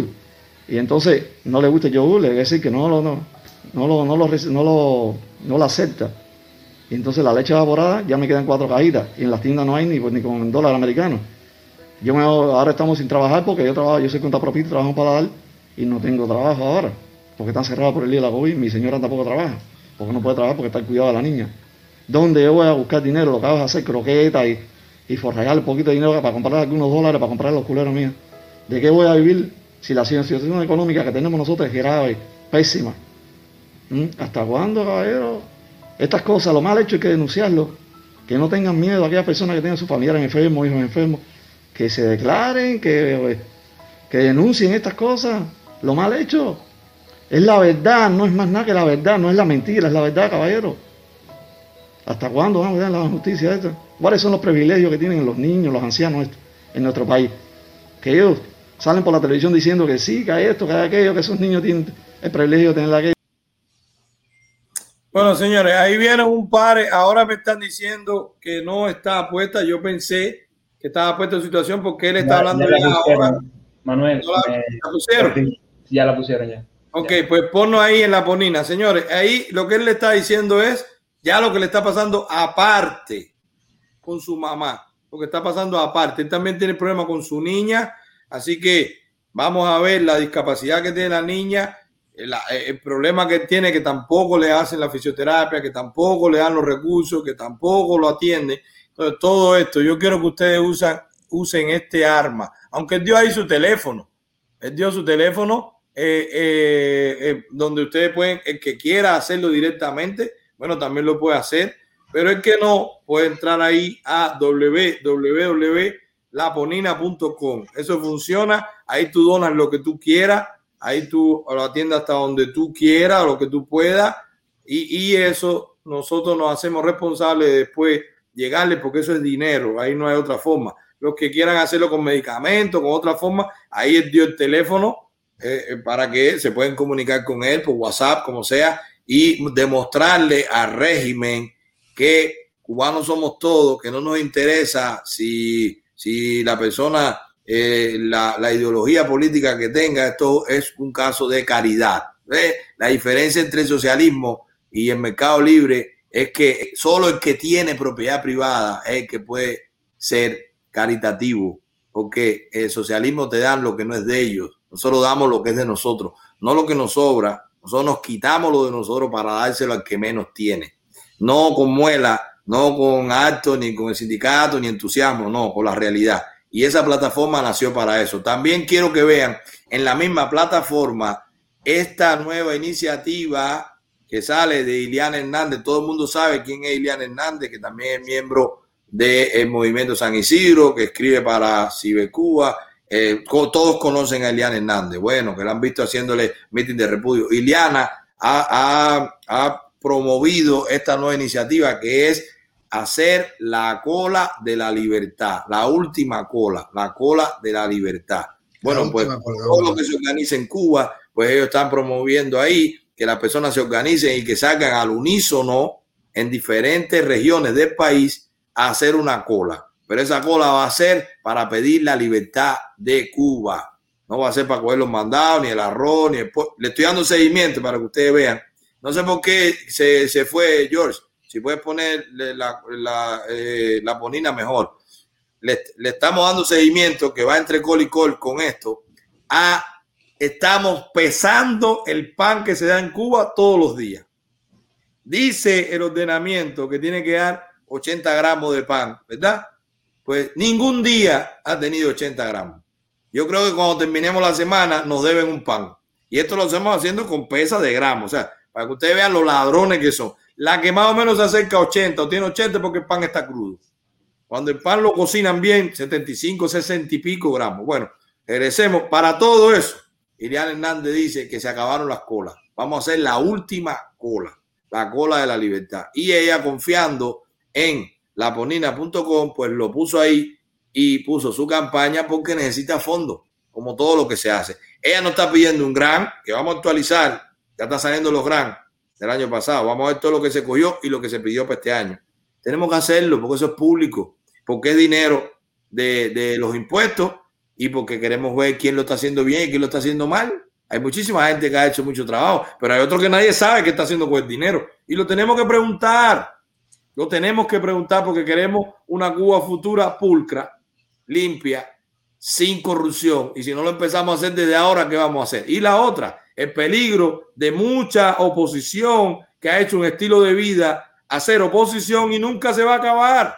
Porque si yo me gano un millón de dólares al año, por decir abajo Raúl, cuando Raúl se muera, ¿qué voy a hacer? Cuando aquello se arregle, ¿qué voy a hacer? Bueno, pues para todo eso, Liliana Hernández tomó la iniciativa de hacer su proyecto, de hacer su llamado a la cola por la libertad, pero lo va a hacer con fondos de nosotros. Así que yo los invito a que apoyemos esta iniciativa. Primero, porque lo está haciendo delante de todo el mundo desde Cuba. Y segundo, porque no le está pidiendo dinero a ninguna organización. Lo está haciendo con fondos de nosotros. Porque la libertad de Cuba depende de nosotros. Todo el que ponga dinero por la libertad de Cuba, que no sea cubano, va a pedir algo a cambio. Nadie da dinero gratis. Eso es cosa surdo. Nosotros lo sabemos. ¿Qué tienen ustedes, los que están conectados ahora? Más de dos mil personas. ¿Qué tienen gratis en la vida? Nada. Todo lo han tenido que pagar muy bien o dar algo a cambio. Bueno, pues Ileana lo está haciendo así. Ileana, gracias por confiar en la Ponina y a ustedes los invito a que vayan a la página y vean. Y vean la gente que confía ponen ahí sus campañas. Una página bastante discreta, funciona con nosotros nada más, pero ya ahí estuvo la mamá que estaba en España, que no tenía dónde vivir y se hizo los fondos. Eh, eh, está también ahora, bueno, esta familia sin fuera, estuvo Panchi, estuvo a través de su mamá, que también se recaudó muchísimo dinero. Falta dinero por mandar, le vamos a mandar, porque ya liberaron los fondos del otro banco que lo tenía. Y ahora también está la cola de la libertad. Así que, señores, pasen por la ponina y den su aporte, porque uno por caridad, otro por la libertad, Cuba lo necesita, los cubanos necesitan y nosotros tenemos que ser buenos porque los capitalistas somos buenos, los malos son los surdos. Los surdos son los. ¿Qué, ¿Qué, tú crees que dice la gente en chat? Tenemos ya el invitado, ya está conectado, está, está invitado. en el salón. Entonces, por favor, vamos a atender al invitado. Después hablamos, hablamos del chat, que quieren hablar acerca de una noticia que, que hoy están retumbando durísimo, que es el que es eh, el desalojo de, de, muchas familias de un supuesto, como decimos nosotros, un Pong, que hay en, cerca de la UOR, en el cerro, que están tratando de sacar la gente y llevársela para la provincia y entonces eh, se está quejando y nos están pidiendo que, nosotros hagamos la denuncia, por lo menos hablemos un poco de eso, que la gente está viendo ya desde Cuba, está viendo como, como, como que a través de nosotros podemos, pueden hacer las denuncias y tal vez sean escuchados así que después hablaremos de eso un poquito, o informamos, decimos a ver qué, qué, está pasando con eso. Claro. Señores, para, para los que estuvieron esperando hasta ahora, George, por favor, pásanos al invitado, a Rolando Ferrer. ¿Qué tal? ¿Cómo está usted, Rolando? Muchísimas gracias por, por aceptar la invitación. Eh, hablamos hoy apenas y qué bien que sin mucho tiempo, bueno, aceptaste participar con nosotros, te lo agradecemos, de verdad, muchas gracias. Saludos, saludos, saludos, hermano. Saludos, hermanazo, ¿cómo estamos? Bueno, señores, para, para los que no conozcan a Rolando, Rolando es un expreso político por 10 años de régimen en Cuba, un cubano, por supuesto, expreso político por 10 años, pero también es o fue o es, es oficial de la contrainteligencia de Villa Clara. Entonces, él es escritor, hizo su libro, George, si puedes ponernos el libro y si puedes poner por favor el link también en Amazon, que él lo tiene publicado, ahí está, Tinieblas de Soledad, que incluso ganó el premio de la narrativa de Reinaldo Arenas en 2017. O sea, estamos hablando de eh, un libro que él hizo de narrativa, pero que incluso salió premiado en este, en este evento que se hace Reinaldo Arenas del año 2017. Entonces, eh, Reinaldo, míralo ahí, él está con su libro, él está con su premio ahí también. Entonces, Reinaldo, a nosotros nos interesa mucho saber desde dentro, desde dentro, esa experiencia que tú transmitiste en el libro. Nosotros promovemos aquí constantemente ese tipo de literatura porque yo creo que es la literatura que abre los ojos, es la literatura de la verdad que muestra, y más cuando son testimonios y cuando podemos hablarlo con sus propios protagonistas. En este caso, eh, si nos puedes hablar un poquito de qué, de qué es lo que tú planteas en el libro, pero lo que más nos interesa es saber tu experiencia, primero como es oficial de la contrainteligencia de Villa Clara y, y eso de estar 10 años como preso político. O sea, que nos cuente un poco sobre eso en tu vida. Sí, bueno, bueno, primeramente muchas gracias por hacerme esta invitación. Muchas gracias por permitirme eh, tener este escenario donde yo pueda eh, exponer eh, lo que a mí me sucedió, que como a mí le ha sucedido a muchos cubanos, muchas personas que se han llenado de tantas cosas que hace el régimen y se han convertido en lo que es un luchador por la libertad de Cuba. nosotros fuimos sancionados injustamente eh, aplicaron medidas coercitivas desde el punto de vista de violación de ley. Eh, a mí me sancionaron por un supuesto delito de eh, revelación de secretos concernientes a la seguridad de Estado. En el acto del juicio oral se pudo, se pudo demostrar que todo eso era falso. No hubo profesionalmente una demostración jurídica de que yo estaba dentro del marco de la tipificación de ese delito por el cual fui sancionado. Pero no obstante a eso, eh, vino la sentencia con eh, los años de privación de libertad, de los cuales, de los cuales los cumplí todos. Todos los cumplí en prisión. Para mí no hubo eh, proceso de, de, de, lo, que, lo que se llama en el código eh, el proceso eh, de, lo que recurre el preso que va progresando en régimen. Yo no tuve progreso en régimen. Yo salí para la calle de libertad por cumplimiento desde el cerrado, como se conoce en el argot de los presos. Eh, yo cumplí mi sanción por extinción. Yo extinguí mi sanción totalmente, totalmente. No les debí nada al régimen, de lo cual me siento orgulloso, de lo cual me siento orgulloso que salí por extinguir sanción. Yo conmigo no hubo ni mínima severidad ni ningún tipo de beneficios. Todo lo cumplí. Bien. Para mí la prisión realmente, eh, no, sé, no sé cómo decir si con orgullo o con un nefasto placer, eh, fui víctima de cuantas cosas se le ocurrió al aparato represivo de la contrainteligencia cubana. Eh, fui amenazado de muerte, eh, buscaron presos para que me trataran de apuñalear, eh, mandaban presos a que me robaran las pertenencias.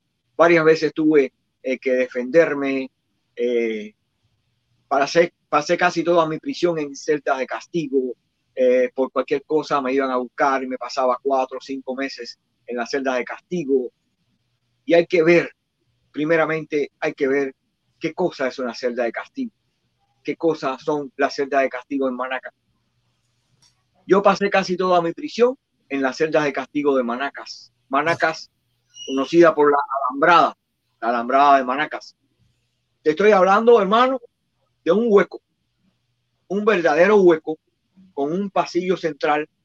Entonces usted está dentro de un hueco eh, de concreto, en una esquina, donde está la misma, la misma reja que da al pasillo. En esa misma esquina está el orificio donde usted hace sus necesidades todas y ahí se baña. Pero un metro, un metro aproximadamente 30, 40 de fondo con 1,50 aproximadamente de ancho, ese es la celda, no más. Entonces la altura aproximadamente 2,50, eh, con un espesor aproximadamente de unos 50 centímetros de ancho la pared. Entonces, en el frente, todo Pero ahí no, ahí no, podía acostarte ni nada. Tú mides más de 1,50. O sea, ¿cómo, cómo uno, cómo tú podías? Era, prácticamente una caja, era prácticamente un ataúd. La, la gaveta, parecía la gaveta que metían los plantados. Eh, eh, eh, Entonces, cuéntanos, describe eso un poquito más. Me dijiste, 1,50 de ancho.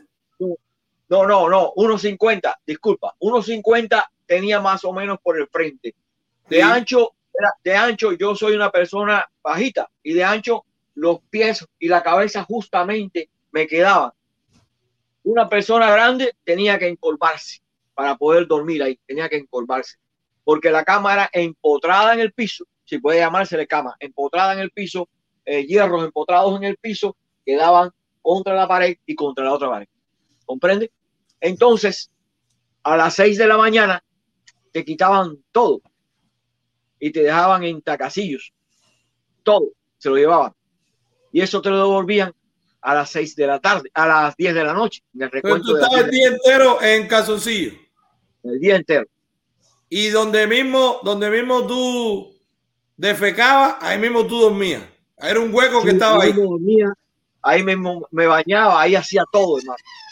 Entonces, el agua, el agua para el aseo personal, para descargar el, el hueco ese y que se fuera el excremento, para que tenga un poco de higiene, el agua te traía una cubetica, una cubetica para el día.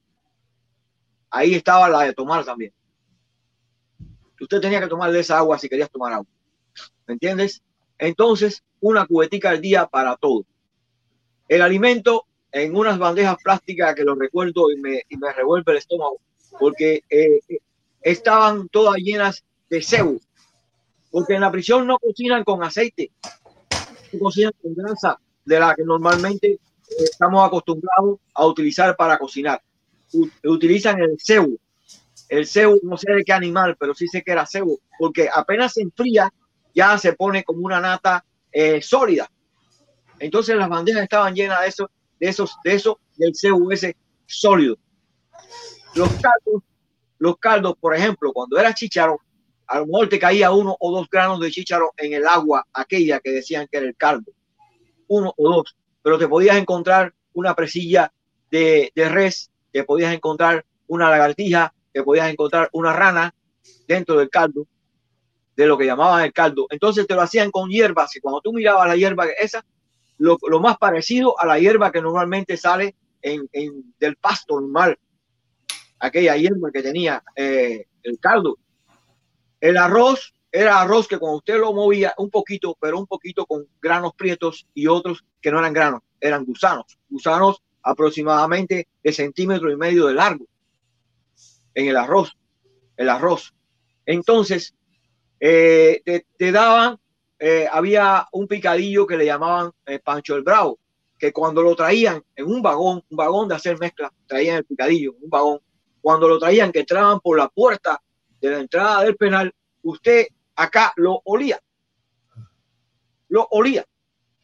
Así que eh, ya usted sabe cómo estaba aquello, cocinado, estaba verde, cocinado estaba verde, verde azul así, como morado, cocinado.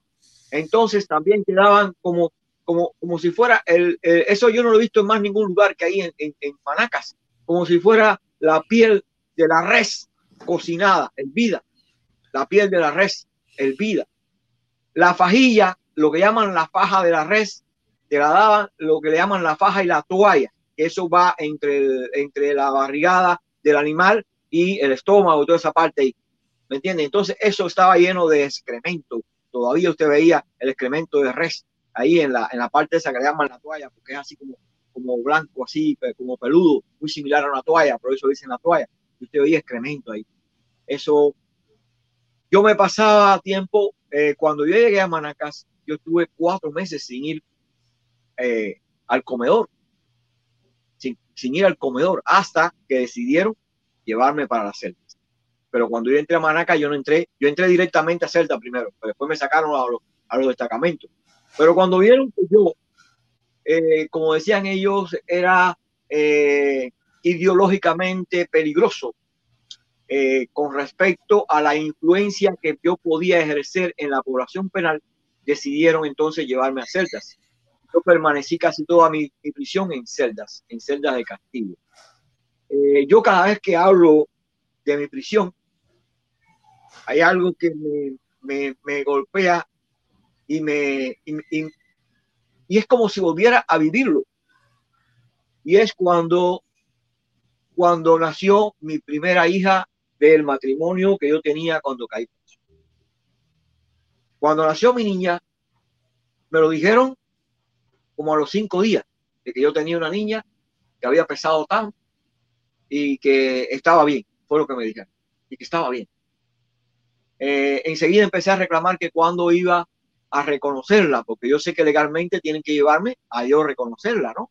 O sea, a legalmente yo eh, asumir mi posición de, de progenitor de esa criatura. para que esa criatura pueda ser asentada en los registros eh, de, de población en Cuba. Eso es ley. El preso hay que llevarlo para que lo haga, no puede, o, o trasladar el personal a la prisión, pero tiene que llevar también a la, al recién nacido. Y es un poco engorroso hacerlo en la prisión. Bueno, a los 17 días, después de mi mamá y mi esposa ir a reclamar a todos los lugares habidos y por haber, a los 17 días me llevaron a reconocer a mi niña. Eh, bajo un puerto operativo policial y eh, de prisiones me llevaron. Cuando llegué al hospital materno Mariana Grajales de Villa Clara, eh, prácticamente tenían tomado militarmente el hospital. Me entraron por la puerta de la izquierda, casi con un cordón de policías que todo el mundo miraba y pensaba que yo era un terrorista. Entraron, ya estaba preparada la, la persona que me iba a atender de, eh, eh, del tema del carnet de identidad, por supuesto. Desde que yo la vi, la conocía, era militar, pero andaba vestida de civil. Entonces, procedieron a, a que yo a hacer la, el acto este de firmar y demás, yo esposado. Entonces, la señora le dijo a, al que estaba al frente del operativo, ven acá, ¿por qué no le quitas la esposa para que pueda firmar? Dijo, no, tengo órdenes de no quitarle las esposas para nada. para nada. Bueno, yo firmé así. Entonces estaba mi mamá con la recién nacida y todavía yo no había podido verla. Y le dije, ven acá y yo no voy a ver a mi niña. Tráigala, tráigala. Me dijeron, tráigala. Entonces me la trajeron así como, como te digo, esposado, me la pusieron aquí en los brazos. Y yo la miraba y la miraba. Entonces los guardias, ya, cójala, cójala, cójala ya. Bueno, no llegué ni a tres minutos con la niña en mis manos. No le permitieron a mi mamá dar, dar, darme nada para merienda del camino. No me, permitieron darle un beso a mi mamá ni darle un beso a mi esposa. No me permitieron que se acercara nadie a mí, porque parece que yo era eh, altamente peligroso. Esa gente que aquí en Cuba han preparado los ETA, que han preparado tantos terroristas para eh, eh, pronunciar el terrorismo en el mundo y en América Central, en América Latina. Estos mismos eh, eh, que, han que han progresado el terrorismo en el mundo, pues me dieron ese trato. Bien. De ahí salimos y regresamos al penal. Entonces esta es la parte de la historia que yo le cuento siempre a la gente. Cuando me senté en mi, en mi litera, empecé a llorar. Entonces los, presos que me vieron me preguntaron, Ferrer, tu niña tiene problemas, la que nació. No, no, no, está bien, está bien. No, entonces, ¿por qué estás llorando?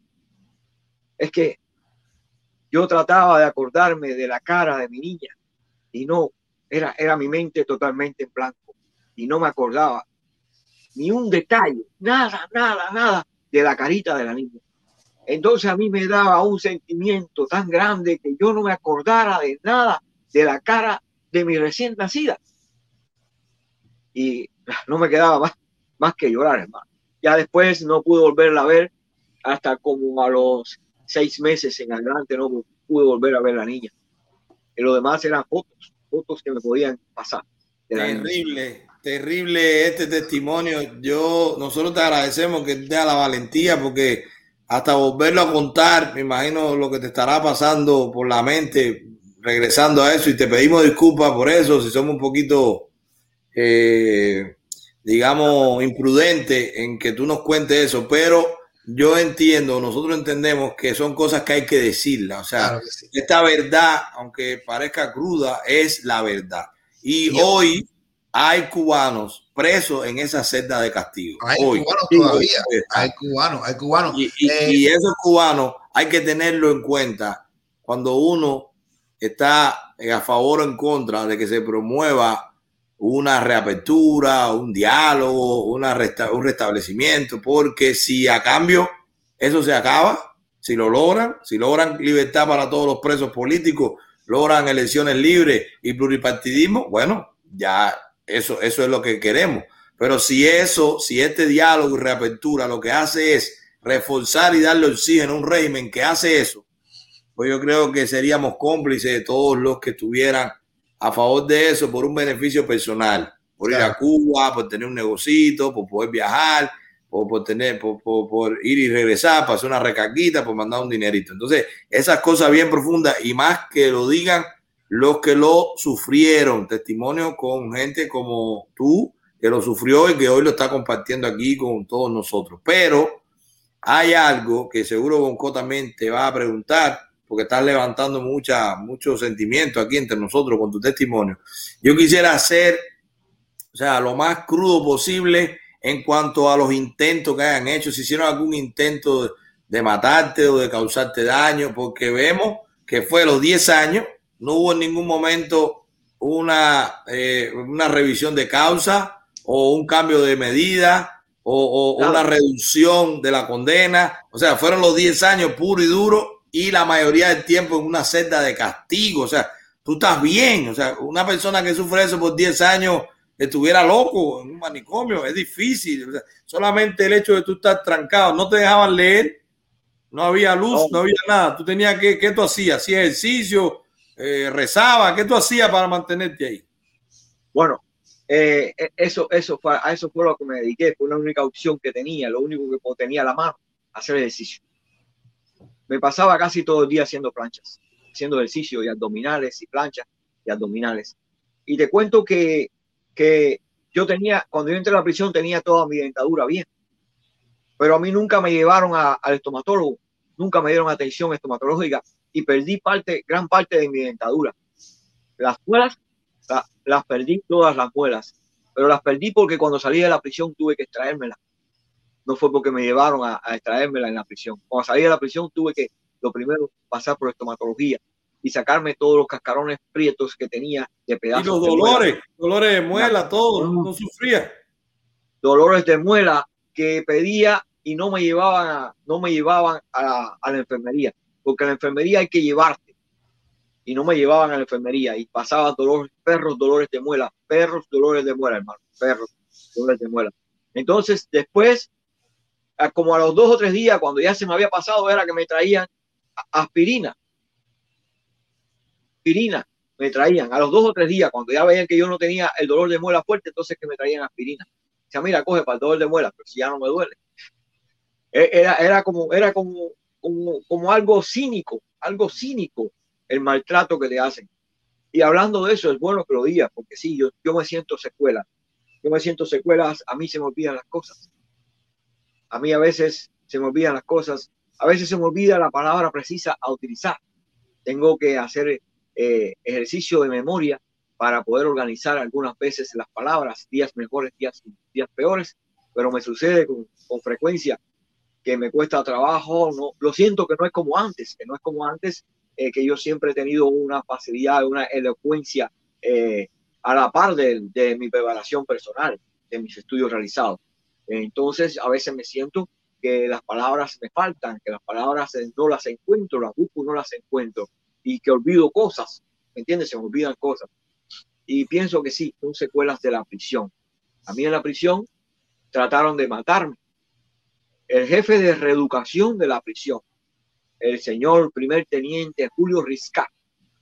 Julio Riscat, escuchen el nombre, porque todavía está por ahí por las calles de Manaca, porque vive en Manacas. Por allá está todavía.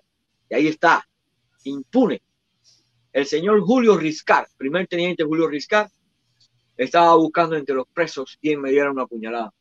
Pero resulta que se encontró con los presos que me conocían ya y sabían de que yo era un preso por problemas de política y que no entraba en ningún tipo de cosas sucias y me, los mismos presos me alertaron.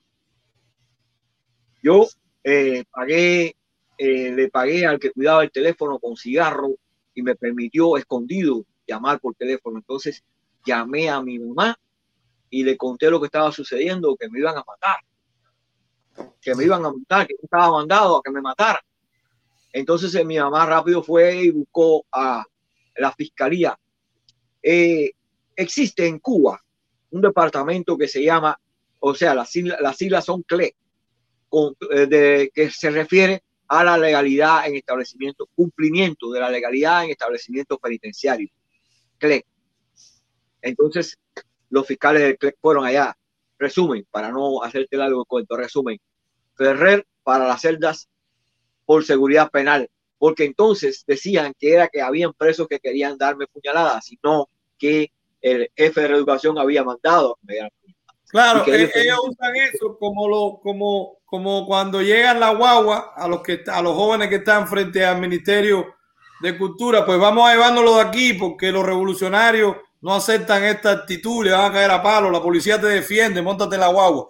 O sea, eh, en los mítines de repudio, bueno, la policía se mete para que no te pase nada, porque el revolucionario eh, eh, no acepta que tengan esa actitud y, tienen que y se ponen agresivos, no, pero es los revolucionarios, no, no somos nosotros.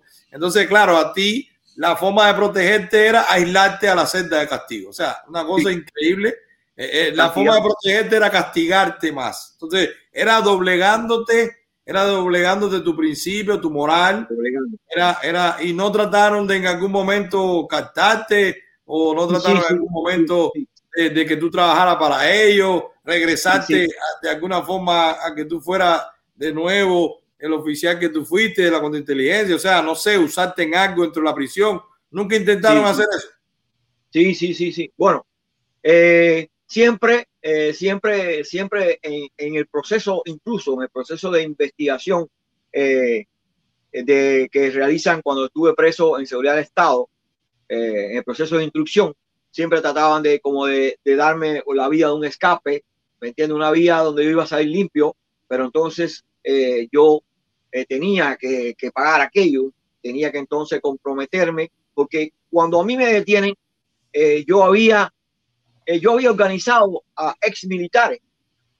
Yo tenía un grupo de ex militares. Paralelo a la asociación de combatientes, yo hice la ex asociación de ex combatientes de la FARC y el MININ. ¿Me entiendes? Entonces, eso para ellos era una piedra un ojo. y esa fue, la verdad, esa fue, la verdad, por la cual a mí me detuvieron. Porque hice la asociación de ex combatientes de la FARC y el MININ. Entonces ya yo tenía un grupo fuerte. Yo tenía un ex piloto tenía dos ex oficiales de contrainteligencia, tenía cinco ex policías y un ex oficial de la FARC. O sea, tenía un grupo fuerte ya con eso. Entonces fue cuando decidieron sancionarme, pero buscaron locos, locos. Empezaron por el delito de sedición y me amenazaban de muerte, de ser fusilado, pero no tuvieron argumentos, no encontraron la forma de demostrarlo eh, ni siquiera cercano. Entonces terminaron en esto, en la payasada de revelación de secretos concernientes a la seguridad del Estado, lo cual tampoco pudieron demostrar en el acto oficial. Pero bueno, fui sancionado igualmente. Entonces, trataban de doblegar mis principios, trataban de que yo eh, eh, claudicara, lo cual nunca lograron. El oficial de contrainteligencia de aquel entonces que atendía las prisiones, famoso por lo hipócrita, por lo irónico, por lo feroz, eh, por lo malo, por lo cruel que era este sujeto, se llama Vladimir Ernesto Méndez Manguá. Anótenlo por ahí también ese nombre. Mayor Vladimir Ernesto Méndez Manguá. ¿Qué era él? ¿Qué era él? Claro. Mayor de la contrainteligencia. Es el que atendía lo que es las prisiones. Este sujeto porque para mí no es ni siquiera un individuo. Este sujeto eh, varias veces fue a la prisión, me sacaba y conversaba conmigo, trataba de que yo eh, claudicara en mis principios, me amenazaba de que, de que un preso me iba a buscar problemas y yo me iba a complicar más, que nunca más iba a salir de la prisión. Eh, lo hacía con mucha frecuencia. Entonces, la más significativa fue un día 22 de diciembre del año 2000, 2005, me parece que fue. Fue allá y me dijo, después que me dio toda su muela y que me dio, habló de la calle y me habló de las perspectivas mías como profesional y me habló, me hizo una historia, un recuento donde a mí no se me había atendido correctamente en la contrainteligencia, en el MININ, que conmigo se habían equivocado, que el procedimiento había sido erróneo, toda esa cochinada entonces el hombre me dice, Ferrer, te tengo una propuesta hermosa. Mira, este 24, ese día era 22, este 24 la pasas con tu familia. La pasas con tu familia, con tu niña, con tu esposa, con tu mamá, te vamos a ayudar hasta que festejes. Como no tienes dinero, no tienes recursos, vas para la calle sin recursos, te vamos a facilitar todo para que pases un 24 de diciembre a la altura de que la revolución te va a reconocer todo lo que no se te ha reconocido, porque ha habido un error aquí. Y lo reconocemos que ha habido un error contigo. Y vamos a reconocerte todo eso. Y el día 24 vas a estar en tu casa. Solo que cuando salgas para la calle, entonces vas a seguir vinculándote con estas personas, con fulano, mengano, ciclano. Dentro de ellos estaba el Coco Fariña, ciclano, esperancejo. Entonces, nosotros te vamos a decir las cosas que necesitamos. Pero usted le va a decir mañana por la mañana, va a pedir hablar con el político de aquí de Manacas y va a decir que usted se va a plantar en huelga de hambre y que usted necesita que traigan al oficial de contingencia. Me dijo, a mí me van a llamar rápido. A ti te van a llamar para la enfermería. Y ya, después lo demás, tú verás que, que se va a resolver todo, porque le vamos a decir a tu mamá dónde tiene que ir pasado mañana por la mañana y todo se va a resolver en el mismo día. Cuando tu mamá vaya a ese lugar, acá se va a llamar y un carro te va a llevar para tu casa. Fíjate como ellos están todo, que incluso dentro del mismo régimen se burlan de las otras autoridades que eran la penitenciaria, la CI, te inventó una historia para sacarte limpio que nadie sepa, pero te está sembrando dentro de la gente que ellos querían saber.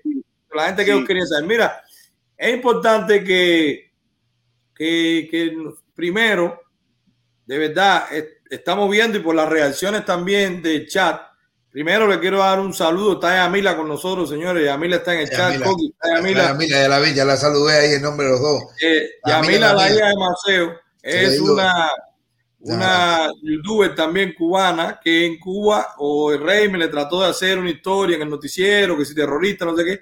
Ella está ahí con nosotros, está, ella siempre está muy activa. Ella se hace una pregunta y a mí me da, a mí me da eh, eh, pie porque ellos usan mucho también el odio que ellos mismos sembraron. Entonces, en mi opinión, toda esta gente, tú estás dando nombres. Por ejemplo, ¿tú recuerdas el nombre de quién era el jefe de, de la prisión de Manaca en aquel tiempo? ¿O tú te acuerdas de ese nombre? ¿O tuvo que ver algo contigo? ¿Tú recuerdas eso? El mayor, el mayor El nombre no lo recuerdo. Okay. El nombre no lo recuerdo. Por lo general, no es que la prisión tampoco tan directo con el, con el recluso. Sí, eh. Ellos tienen su gente que los machaca. Y tú te acuerdas del que más te, te sí, maltrataba, que ya tú diste el nombre. Si lo puedes repetir, que era de Manaca. No, no, no, no, no. No, yo de esto no he hablado. Y quisiera, por favor, que me dieran la oportunidad de hablar de eso. Lógico. Porque en Manacas, en Manacas, en Manacas había un equipo le llamaban los asesinos. Este era el argot, te estoy hablando del argot de la población penal. Claro. Lo que decía el, el, equipo de los asesinos, eran cinco, cinco los asesinos. El indio, el otro indio que decían el indio paleta, Michel, Michel, ese era un guardia que era el jefe, eh, eh, bueno, este Michel era el jefe de las celdas el jefe de celdas, eh, Michel, eh, Inaudi, el segundo jefe de orden interior, y Alexis, el jefe de orden interior. Esos cinco eran el equipo de los asesinos.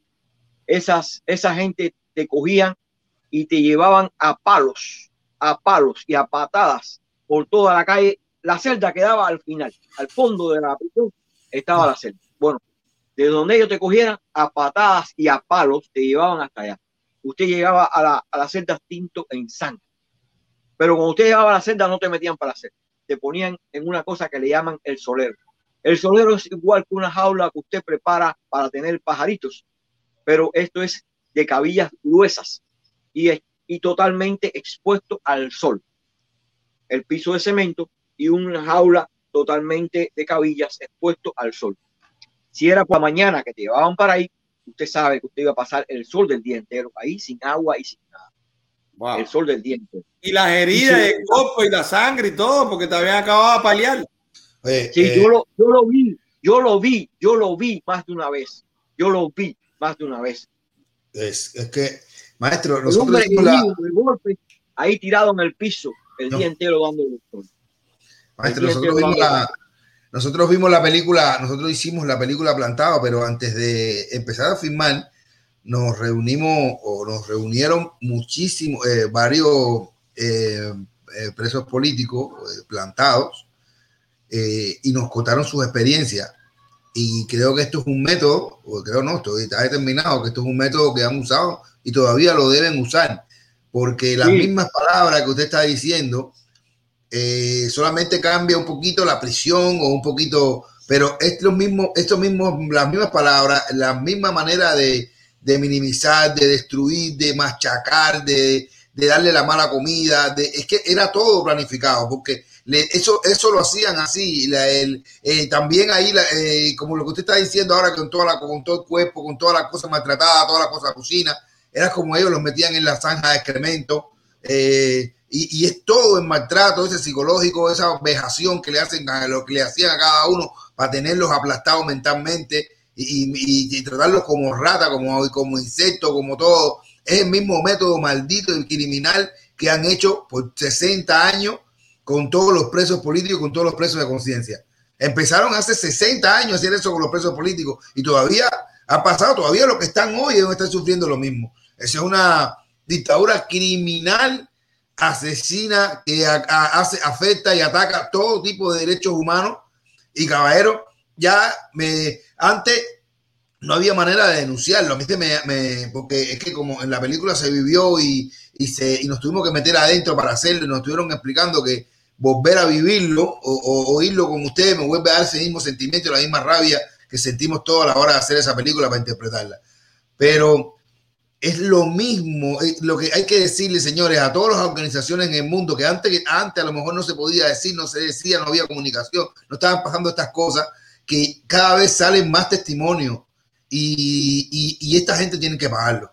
De verdad, todos estos crímenes, todos estos crímenes tienen que pagarlo, tienen que pagarlo. Es demasiado, demasiada vejación con la misma raza de uno, con tu misma gente. Siéntanlo así, señores, porque tú mismo puedes haber sido un hermano de cualquiera de los que estamos mirando este show, una familia de cualquiera que estamos viendo en Cuba, un hijo de cualquier madre que está viendo este show. Tenemos que, tenemos que denunciarlo, maestro. Tenemos que denunciarlo de verdad y, gracias por estar aquí con nosotros. Sigue, hablando, pero tenía que haberle dicho esto porque no, no me, estaba reventando. Sí, eh, eh, viene, viene, viene bien a colación. Pues, eh, eh, eh, pues en Manaca yo lo vi más de una vez, lo vi más de una vez. Igual que vi en las celdas, como pasé tanto tiempo en las celdas de castigo, yo también vi en las celdas cómo incitaban a los presos que eran homosexuales, que se cortaban las penas, lo incitaban a cortarse las penas. Yo no vi que le dieran la cuchilla, pero, pero es que si a usted lo requisan, usted pasa desnudo para la celda, usted le quitan todas las cosas. ¿Cómo usted se hizo de una cuchilla para cortarse las venas? Y yo lo escuchaba, que le decían, no, no, no, no, no, ahí en la manito no, córtatela aquí, aquí en el medio, que es donde, donde más sangre sale más rápido. Así, hermano. Así le decían. Y después veías como lo traían como a la hora o a las dos horas que lo traían a- al, al preso con sus, eh, destilando sangre, destilando sangre como, como si se hubiera bañado en vez de como si hubiera, como- en vez de echar, echando sangre, estuviera echando agua. No les importaba, no les importaba que el hombre se desangrara, no les importaba en lo más mínimo. Entonces, yo me acuerdo del capitán Félix Guzmán, este era el segundo jefe de la prisión. Es un hombre campesino, pero lo más cínico que yo he conocido en persona, en ser humano. Eh, me acuerdo una vez un homosexual que se cortó las venas, entonces le decía, le decía, no, chico, no, esa venita no, córtate la aorta, le decía, córtate la aorta, mira, la aorta es aquí, córtatela para que tú veas que no te la vas a tener que cortar nunca más. Entonces le decía, Echa, echa, échate para allá, échate para allá, que la sangre tuya tiene sida, le decía así. Entonces, usted ve la forma en que tratan a las personas como si fueran objetos, posiblemente a un animal lo traten mejor, como si fuera usted eh, un objeto inanimado. Porque la prisión, una de las cosas que tratan primeramente del proceso de instrucción es usted se meta en su cabeza que usted no es persona. Usted no es persona. Cuando usted cae preso, usted deja de ser persona. Se convierte en una cosa y no es una persona. Esa es una, uno de los principios básicos, uno de los principios básicos para hacer que usted se doblegue. Primero, que usted pierda el concepto de ser humano. Usted para usted ya no es una persona. Cuando usted, cuando ellos logran eso, usted pierda ese concepto de usted, ya lograron doblegar. Lograron doblegar. Por eso, cuando yo estaba en el proceso de instrucción, entraban y decían 510, 510, y yo me quedaba callado. Me decían 510 es usted. No, no, no. Perdón, yo no me llamo 510, yo me llamo Rolando Ferrer Espinosa. No, pero usted aquí es el 510. No, no, no, perdón, yo aquí soy Rolando Ferrer Espinosa. Y bueno, ya por último, porque eso se lo exigen, se lo exigen a los, a los que conducen, a los carceleros que conducen a usted a los cuartos interrogatorios, lo, les exigen que lo llamen a uno por el número. Hasta que ya dejaron de llamarme por el número porque simplemente yo no les contestaba por el número. Entonces me decían, Ferrer, Ferrer, vamos. Ah, bueno, ahora sí, yo soy Ferrer, yo no soy 510. Entonces eso es un método psicológico también de ir doblegándote. Y en la prisión después te dan un número, pero un número que usted no se lo aprende porque es demasiado largo y usted no se aprende ese número. Pero usted es un número, usted no es una persona. ¿Me entiende? Y el nombre tuyo es por gusto. Usted no tiene nombre, usted tiene un número. Y te cuentan, igual que cuentan eh, las calabazas, igual que cuentan las viandas, a usted lo cuentan y lo cuentan y lo cuentan. Usted no es una persona. Usted es un objeto, usted es un medio básico del Ministerio del Interior, como usted cae preso. Entonces, todo eso hace que usted pierda incluso hasta la autoestima. Usted psicológicamente se vuelve nada, te pones vulnerable a eh, todos los procesos eh, que vienen posteriormente a eso. Y si usted es un preso que está por problemas de política, entonces hay un plan, hay un plan con usted. Ese plan está elaborado por los oficiales de contrainteligencia y personas que han estudiado, eh, principalmente estudiaron en la Unión Soviética todo el sistema este carcelario con toda esta represión tan enorme que le hacen a los presos en Cuba.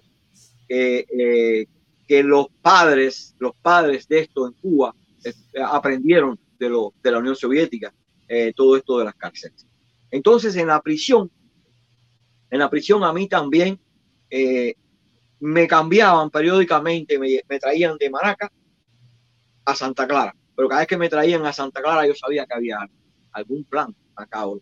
Eh, era para que algún preso me agrediera, me agredieron como en tres ocasiones, como en tres ocasiones, yo tuve que defenderme como en cinco. Me acuerdo porque esta fue la más significativa en Manacas. Yo estaba viendo el noticiero, entonces empezaron a, como siempre, a, a, a dar producciones de vianda en el noticiero, que en Cuba hay producciones de viandas, en el noticiero nada más. Entonces yo empecé a hablar y los presos me siguieron, porque yo lo que empecé a decir fue, mira, producción de vianda, preguntan ustedes en sus casas, a ver si, si en sus casas hay esa vianda, si llega esa vianda. Entonces los presos, los presos eh, cogieron el hilo de la conversación. Bueno, al otro día, un preso de Santo Domingo, que, se, que le decían Tito, el hombre me fue para arriba, que no me dio tiempo casi nada, me dio dos golpes. Entonces yo tuve que coger la cubeta con la que estaba sentado y defenderme. El hombre fue para la enfermería y yo para la celda de castigo. Entonces, en esa ocasión, en esa ocasión hicieron el paripé, incluso de que me iban a eh, llevar a juicio eh, por desfiguración de rostro, porque le di con la cubeta en la cara. Y lo que hice fue defenderme, el hombre me agredió.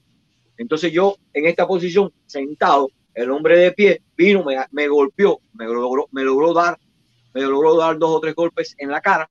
Entonces lo único que tiene fue a coger la cubeta y desde abajo defenderme, le di con la cubeta en la cara. Pero no, no, no me, no me, no me hicieron, eh, no, no, no procesaron la denuncia. Porque el problema es que la contrainteligencia trabaja lo que usted decía, la racionalidad operativa y la racionalidad política. Y parece que no era, por alguna situación, no era racional en ese momento que a mí me llevaran a otro, a otro proceso de inclusión y más aún por una causa común. No sé, no sé por qué, pero aquello no se llegó a procesar. Y así, como en cinco ocasiones, fui, fui agredido. No, continúa, continúa, discúlpame. Dime. Como en cinco ocasiones fui agredido y en varias de ellas, en varias de ellas fui golpeado seriamente, porque el problema es que después que, después que me agredían los reclusos, entonces entraba la guarnición y no golpeaban a la otra persona con la cual yo eh, tuve el enfrentamiento, era, era a mí solo. Entonces a mí me daban bastonazos, me daban patadas. Eh, yo tuve, me estuvo doliendo unas costillas que debo, en ese momento deben haberse me fracturado o debe haberse me hecho una fisura como mínimo de las patadas que me dieron en el piso. De las patadas, yo no, yo no estaba agrediendo. Vinieron, entraron, ya yo me detuve de pelear porque el hombre, como lo habían mandado, dejó de pelear yo dejé de pelear, pero estaba defendiéndome, yo no estaba agrediendo. Pero la guarnición me fue arriba a mí, al otro hombre no lo tocaron, me fueron arriba a mí, me dieron golpes hasta allá, hasta la sed, me llevaron a golpes hasta la sed. Eh, eso es, eso es, eh, eh, eso te duele más, te duele más que te hagan esas cosas que los mismos golpes, porque Claro. es una rabia, es una rabia que tú, eh, la, in- la impunidad esa con la cual tú ves que te tratan a ti porque eres tú, porque se trata de ti. Entonces eso te, te, te pone, a mí me ponía muy, muy furioso, de verdad, me ponía muy furioso, que tantos golpes que me daban y yo tenía tanta soberbia que no, no me dolían, de verdad que no me dolían, de la soberbia que yo tenía. Entonces eso me pasaba y eso pasa y pasa hoy en día todavía con los presos, ¿me entiendes? Con los presos Eso- pasa todavía hoy en día. Eso es lo importante, Ferrer, que es lo valioso del testimonio que estás dando hoy. Fíjate la, el impacto de las redes sociales, que tú estás hablando con nosotros, tú, tú nos estás dando un testimonio y hay Gente que están. seguidores que Sí. están en el chat diciendo, así mismo es, yo pasé el servicio militar ahí y Sí. eso se hacía. Eh, así mismo es, a mí también me dieron un número, algunos que lamentablemente estamos viendo gente alegre que participa y nos estamos enterando ahora que fueron presos. Que fueron presos. Que, que está Que la diciendo que la violaron. que la O sea, violaron, que la violaron, que, tenía un número, que sí, eh, eh, eh, estamos viendo aquí eh, testimonios de gente que están apoyando y están diciendo que, que han pasado por su, por su, por, por esas experiencias de una forma u otra. Es duro, como tú no, tú no vas leyendo el chat y vas diciendo, bueno, esto, quiero saludar a Ricardo Becerra, también plantado de la película, actor que está diciendo prohibido, vida viva Cuba libre. Señores, hay mucha gente que esto, esto es una realidad, esto es una triste realidad que es parte de la triste historia que ha vivido, que ha vivido el cubano, eh, la historia que, que nos ocultan, que nos han ocultado, que mantienen secreto, que incluso hay gente que pueden apoyar, incluso por ahí hay una un, un claria, un, un Barça fútbol, eh, falta de respeto, falta de ética. eh, es- es- estamos viendo, estamos viendo qué, qué es lo que da. Yo creo que, que estas, esta experiencia que estás contando, maestro, son las que van a marcar, van a marcar un poco en la futura educación de la juventud, de la realidad de las personas, de los cubanos dignos que vamos a defender y vamos a, pasarle por arriba a ese triste pasado y, y va a ser lo que va a cimentar la Cuba nueva que vamos a construir, porque esto tiene que pasar de verdad y, y tienen que pagar, señor, tienen que pagar, tienen que pagar, no solamente lo que lo están haciendo, hasta los que los apoyan, tienen que pagar, porque esto es un dolor de verdad. Hay madres que perdieron hijos, madres que le maltrataron hijos, eh, hermanos, padres, familiares cercanos. Esto no se puede olvidar porque es parte de la historia y quien olvida la historia está condenado a repetirla. Así que Eh, esto no se lo, puede lo olvidar. importante también, Ferrer, es, con tu permiso, que los nombres que tú estás dando aquí, eso mañana nosotros tenemos fotos y todo, porque en Manaca se ven estos videos y la gente va a salir a buscar a esa gente y va a conocer. Así que lo más probable es que cuando tú veas el resumen, nosotros hacemos unos resúmenes, lo más probable, yo no tengo ninguna duda que alguno de esos nombres que tú dijiste lo vas a ver en el resumen en su cara. Y no es poco probable tampoco que alguno estén en los Estados Unidos. Porque Ah. ya sabemos la ruta. Ya sabemos la ruta. Entonces, nosotros queremos, porque también queremos eh, aprovechar el conocimiento, el testimonio y que tú tienes la posibilidad de coherentemente, después de haber pasado tanto, tan, tanto en tus 10 años, pues la memoria, eh, la cordura, la coherencia de narrarlo y que le llegue a uno con, transmitiendo la emoción. Pues nosotros quisiéramos que esta no fuera la única vez. Que por favor que tú nos permitieras que estuviera más veces para que nosotros ya hoy conocimos la crudeza. tienes el libro y esto ahora es un mensaje a los seguidores. Señores, está este libro, George, si lo puedes poner, por favor. Esta es la forma. Nosotros tenemos, nosotros debemos hacer dos cosas para que estos testimonios no queden en el olvido. Nosotros debemos hacer dos cosas. La primera es comprar este libro, porque este libro es un manual de procedimiento ante los nini, ante los necios que, que sacan en el noticiero la injusticia en otros países. Y por supuesto no publican esto. Todo un libro está en Amazon, es comprarlo, es tenerlo, es leerlo y es recomendarlo y es promoverlo. Porque estos son los libros que nosotros tenemos que leer, no los que ellos quieren que leamos. Eso es lo primero. Y lo segundo, hay que compartir esta directa y compartir el resumen. ¿Por qué? Porque mientras más visibilidad, mientras más exposición nosotros le demos a Ferrer, pues más protegido va a estar. Porque oigan, qué valentía hay que tener para sufrir esos 10 años y saber que se expone a volverlo a sufrir, por decirlo abiertamente, no solo un libro, sino aquí públicamente. Él está diciendo cosas que a en el libro dijo. Está dando nombre, está haciendo, está poniendo ejemplos, está, está citando hechos. Esas personas se sienten afectadas y él no, él no está temiendo por lo que le pueda pasar a él. Y esto es importante porque esto es parte del cambio. Ver estas personas que con qué valor. Lo que pasa es que después que te quitan hasta el miedo, ¿qué más te van a quitar? Este hombre estuvo a borde de la muerte 10 años, pensó que iba a morir. Estoy seguro que pensó muchísimas veces que era preferible morir que estar ahí. Y que no iba a salir nunca más de la... Yo pensé realmente que nunca más iba a salir de la prisión, que yo iba a morir en la prisión. Era mi pensamiento, que yo iba a morir en la prisión, realmente.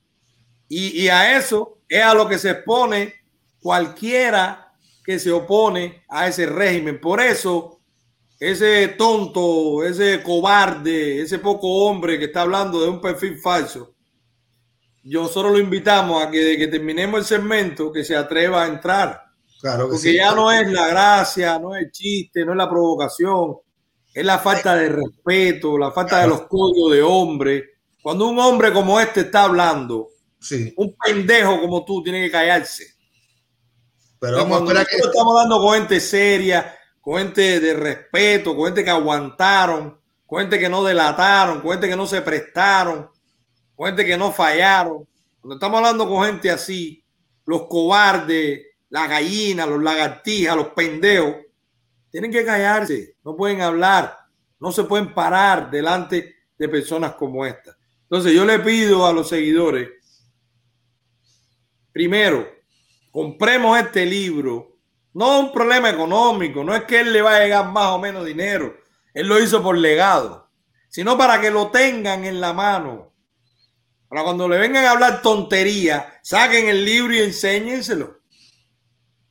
Y todos estos libros, nosotros tendríamos la obligación de pagar la publicación en inglés. Porque estos libros hay que mandárselos en inglés a esos congresistas que están pidiendo que quiten el embargo. Estos libros hay que mandárselos en inglés a esa gente que le dan dinero o que promueve que le den dinero a un centro como el CNC, porque supuestamente defiende el orgullo gay. Y aquí se está diciendo que a los gays le daban, le dejaban para que se mataran.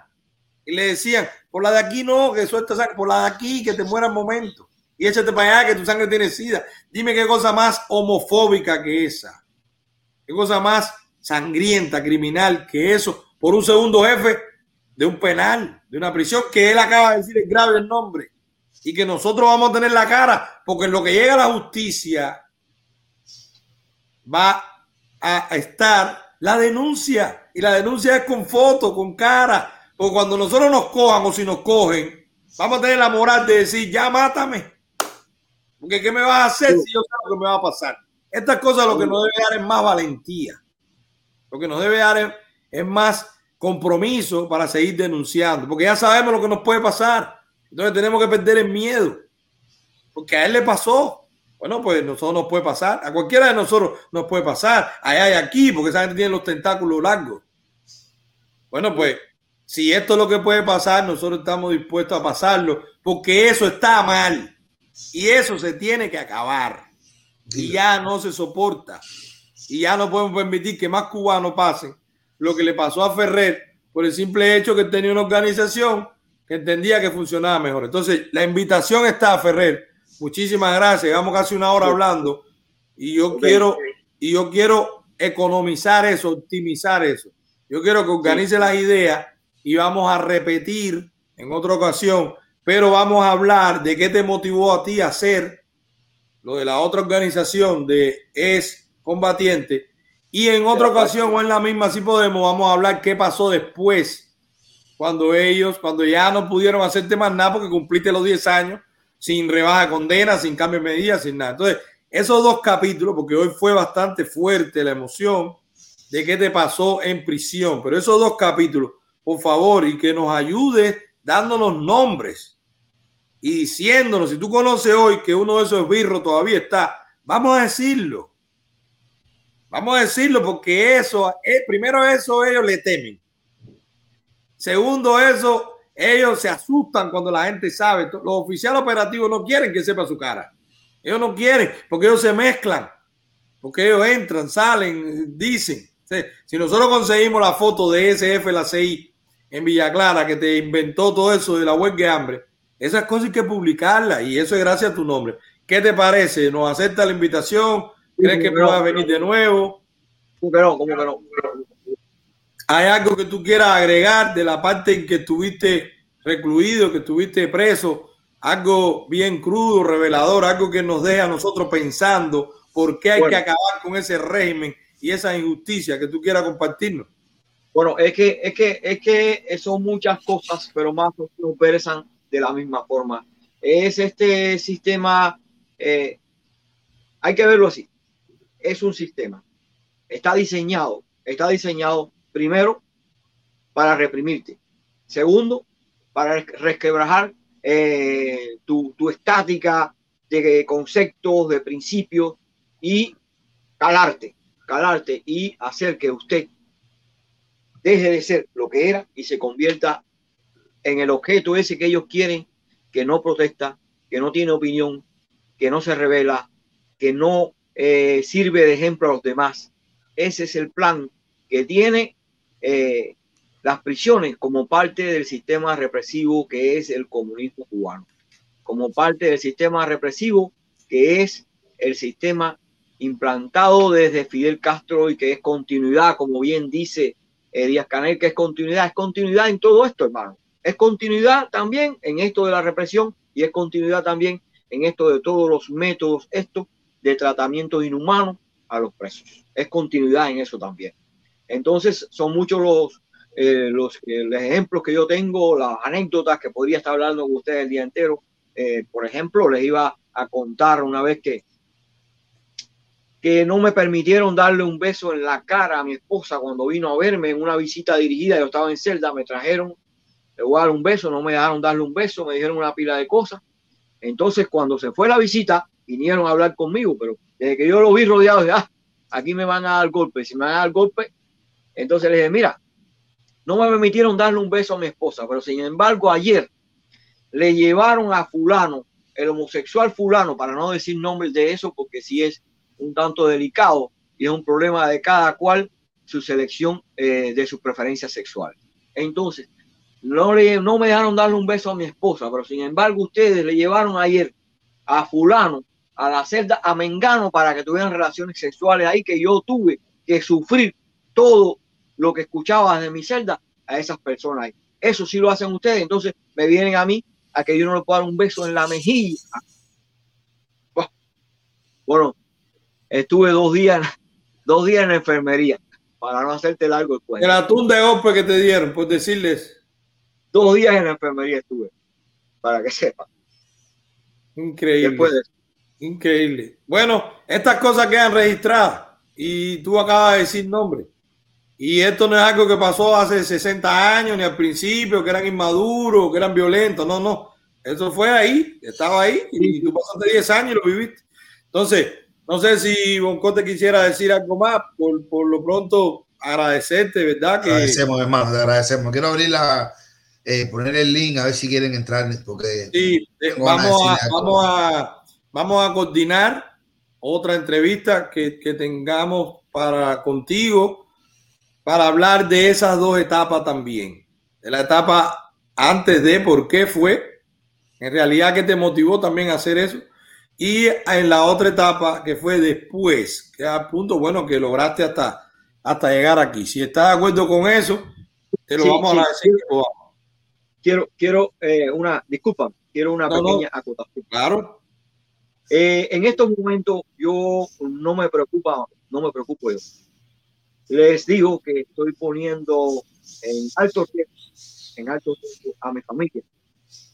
Pero mi familia tiene que ser consciente de que son la familia de Rolando Ferrer Espinosa, que me conocieron allá en Cuba toda mi actividad contestataria y que compartieron conmigo mi actividad contestataria y que fueron víctimas de la represión por la actividad contestataria y que yo ya saliendo de Cuba han sido reprimidos por mi actividad contestataria. Entonces eso es lo único que realmente me preocupa. Tengo cuatro hijas en Cuba. Entonces eso es lo único que me preocupa, ¿no? Pero bueno. Vamos a ser responsables directamente a Raúl Castro, que es jefe, dueño, es jefe de la finca y quien diseñó y practicó primero y después promovió eh, este tipo de actuaciones a lo que le pase a tu familia. Así de sencillo. Ahora ellos en su nerviosismo tendrán que cuidarla, porque estas cosas se ven. Por eso lo digo. No nada más los órganos de inteligencia cubanos. Nosotros hemos visto señales de que nos ven también los órganos de inteligencia de aquí, de los Estados Unidos. Así que ellos sabrán los responsables y ellos sabrán cómo actuar después de esta denuncia y de que se expone públicamente que cualquier reacción será, no hay otra persona que se pueda sentir aludido. Ahí no hay un invento, que no es un accidente, ni que me tropecé, ni que se cayó un mango. Ahí es una acción directa que ellos pueden promover y aquí se está haciendo público para eso. Por eso hay que compartir el video. Por eso hay que darle like, por eso hay que mandarlo para Cuba, por eso que, porque eso es lo que hace que tanto Ferrer como su familia tenga la protección de la difusión mediática. Ellos le temen a eso, porque ellos salen a pedir dinero, van a la ONU, estamos bloqueados, no pasa. Entonces, cuando se conocen estas cosas, ellos se repliegan, ellos dicen, no, no, espérate, no es momento de atacar. Entonces, de verdad, eh, eh, gracias, gracias Ferrer. Esperemos que todo salga bien y que podamos seguir, seguir conversando contigo y que la gente sepa lo que en realidad pasa en las cárceles de Cuba. Muchísimas gracias, de verdad. Muchísimas gracias, maestro. Muchísimas gracias, bueno, George. Eh, tira el anzuelo. Creo que nos queda una. Tira el anzuelo, tira el anzuelo. Tira el anzuelo. Pues dale, vamos a entrar al suelo. ¿Cómo es que se llama el puntico este? No sé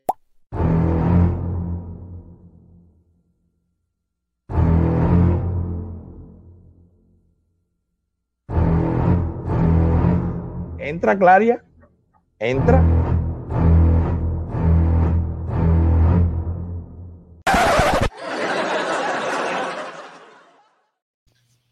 Había otro, había otro que se llamaba Dudú el loco. Ah, el loco también. Dudú el loco y, y Balsa no sé qué vaina. Aparte, aparte Penquito viejo.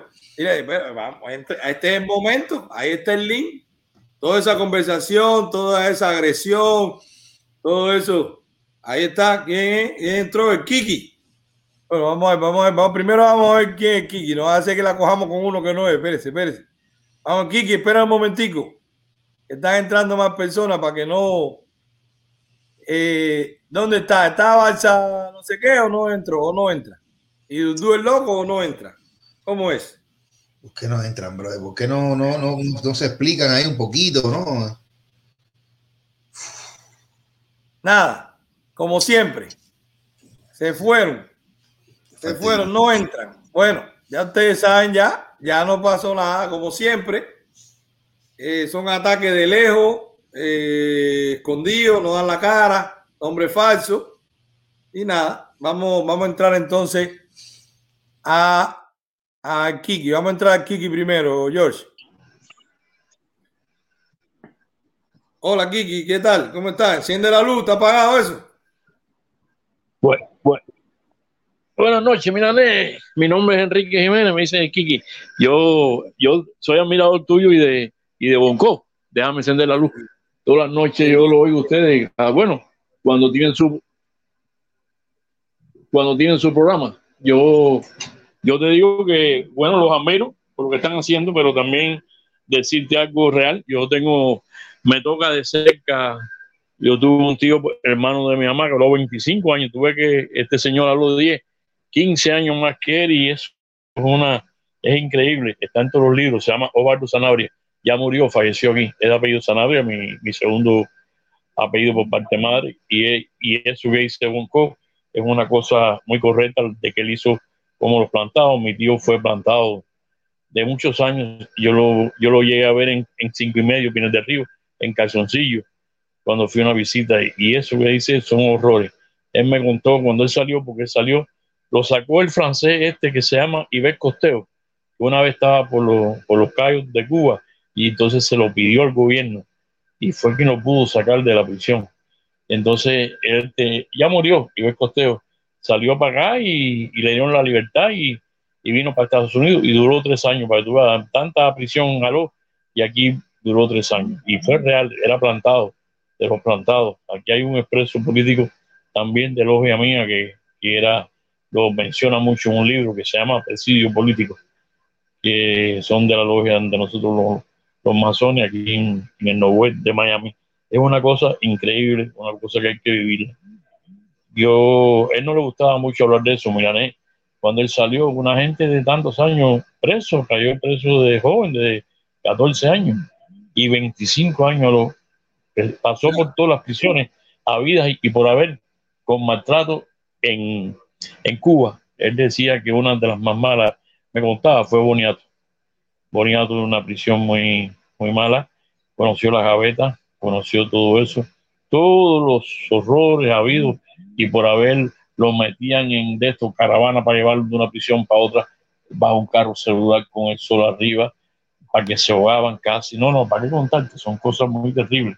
Ese hombre lo que contó ahí fue la realidad, la realidad y, muchas cosas más que se le pueden, que, se le pueden, ¿cómo eh, a, predeterminar. Muchos libros se han escrito sobre eso. No, era para nada más dar ese aporte, ese aporte eh, eh, verídico, porque lo sufrí en carne propia, en la familia, y es una cosa muy real lo que estás hablando. Pues, te admiro, gracias por amigo haber que tiene un restaurante que se llama Tony Madera, es dueño del, del restaurante, estuve allá, conocí, tremenda persona, una persona muy, muy afable, quiere que yo vaya, pero imagínate la pasé muy mm. bien por Dominicana, cambiando el tema. Ah, y él también es de la parte de esto que hacen los pollos de brasa y sazón en Dominicana. Tiene una cadena de Oye, muchísimas gracias, Gracias por, entrar. Y buscó, bueno, seguirte siempre. yo tengo 62 años, me retiré y vivo en West Palm Beach. Eh, siempre te he seguido. me encanta tu forma y tu eres. Y, y, al lado de un maestro como gané los admiro. No, no, aquí hay que estar las maestros y yo. Kiki, muchísimas gracias, compadre. Gracias por entrar, por dar tu testimonio. Lo importante es que está saliendo la película Plantado, que nosotros veamos cómo eso pasó en los años 60, pero cómo está pasando ahora todavía. O sea, eso no es una historia que ya pasó, no. Eso es algo que está pasando ahora mismo. Pásanos a, pásanos a Javier. Hola, Javier. Hola. Muy buenas noches. ¿Qué te pasa? ¿Tiene, coronavirus? Quítate eso. No, que estoy, aquí en el trabajo y aquí hay que estar protegido. Estoy aquí en España. Ah, ok, ok. Cuéntame, ah, cuéntame. cuéntanos. Oye, yo, yo pasé por todo eso y tiene mucha razón el señor que estuvo hablando, porque yo pasé, yo, yo fui el comprador general de los pioneros estuvo involucrado. Ah, y yo vi un testimonio que estaba diciendo. En el caso de la batalla de ideas y el, y el caso y el caso pionero. y estuve en Villamarista seis meses detenido, bajo investigación. Ahí yo, yo sufrí, yo, yo sufrí ataques epilépticos ahí en Villamarista, me dejaban tirado. Ellos me sacaban en una patrulla de 2107 S Blanca y Carmelita de la Seguridad del Estado cuando le daba la gana a ellos para el Hospital Nacional. Bueno, yo le, yo le di más dolor de cabeza a ellos allí adentro que ellos a mí, porque ellos tenían que salir conmigo cada rato para el hospital. Y además, una cosa, porque hay que abrirle los ojos a los cubanos. No le tengan miedo a entrar ahí a esos lugares, ni a Villamarista, ni a Cien Altavoz. Ahí, te, ahí ellos te dan todo el tiempo del mundo para tú pensar lo que le puedes decir y lo que no le puedes decir a ellos. Pero además, yo escribiendo un libro que lo voy a publicar aquí en España en Estados Unidos sobre todo lo que me pasó en Villamarista. Se va, se va a llamar El último pionero. Y ahí, ahí eh, nombro todas las anécdotas, todo lo que pasó, todo, todas las aberraciones, todos los maltratos que sufrí en Villamarista. Nombro eh, eh, nombres de altos oficiales del Ministerio del Interior ahí, de estos cargos que están activos en Cuba actualmente. Y te voy a mencionar uno, un nombre de uno de ellos, que es uno de los esbirros más malos que tiene Villamarista, que fue el que organizó el operativo a, a, los jóvenes de Movimiento San Isidro esa noche. El teniente coronel Francisco Estrada Portal. El teniente coronel Francisco Estrada Portal, que es el jefe actualmente del DICO, del Departamento de Investigaciones Criminales y Operaciones del Ministerio del Interior. En Villamarista. No. ¿Cómo se llama? ¿Cómo se llama? Ahí que, que Claro. Hay que apuntar el nombre, apuntar el nombre. a Teniente coronel Francisco Estrada. Francisco Estrada Portales. Francisco está, Portales. Si yo lo voy a grabar ahí, lo voy a guardar ahí. Estrada Portales. Fue el que organizó esa noche el operativo en el, mo- en el movimiento San Isidro. Él fue el que organizó el operativo esa noche en el movimiento San Isidro. Un mulato el que salió un medio el gordo con su nasobuco. Oye, que, que cuando sacaron a la muchacha periodista, oye, y ella, ¿por qué? Y, y no estaban comiendo y mira cómo habla, así mismo ese. Ese fue el, que- el mulato ese, que vestido de teniente coronel con las dos estrellas, ese. Teniente coronel Francisco Estrada Portal, uno de los esbirros más malos que tiene Villamarista. Ok. Pues nada, oye, muchísimas gracias. Claro que tienes que hacer, tienes que motivarte y hacer el libro. Tienes que hacer el libro, tienes que escribirlo, porque esos son testimonios que quedan, que la gente los va a ver después. ¿Ok? Hay mucha gente eh, que necesita cuando- saber de todo esto. Eso hay que hacer un banco. voy- voy- cuando se caiga la dictadura, voy a hacer otro que se va a llamar Cuba. La perestroika caña. La perestroika. Porque eso es lo que va a suceder en Cuba. En, Sí. Cuba, en Cuba todos los generales, eso ya se han repartido. En Cuba ya todos los generales, eso se han repartido todos los negocios allí. Vamos a quitárselo, no te preocupes. Lo que tenemos que quitarlo para después quitarle todo lo que se robaron. Oye, muchísimas gracias, eh, Javier. Gracias, de verdad. Sigue ahí tranquilo, sigue trabajando. Gracias por conectarte con nosotros, señores. Oye, me antes de ir, an- ya se nos fue el tiempo. Antes de irnos, antes de irnos tengo que saludar a la serie porque siempre me tengo que saludar. tengo que decirlo así, porque dice si no saludo me va a dar las patas. Verdad que me cuesta decirlo, pero tengo que decirlo. Un saludo para la cabilla divina.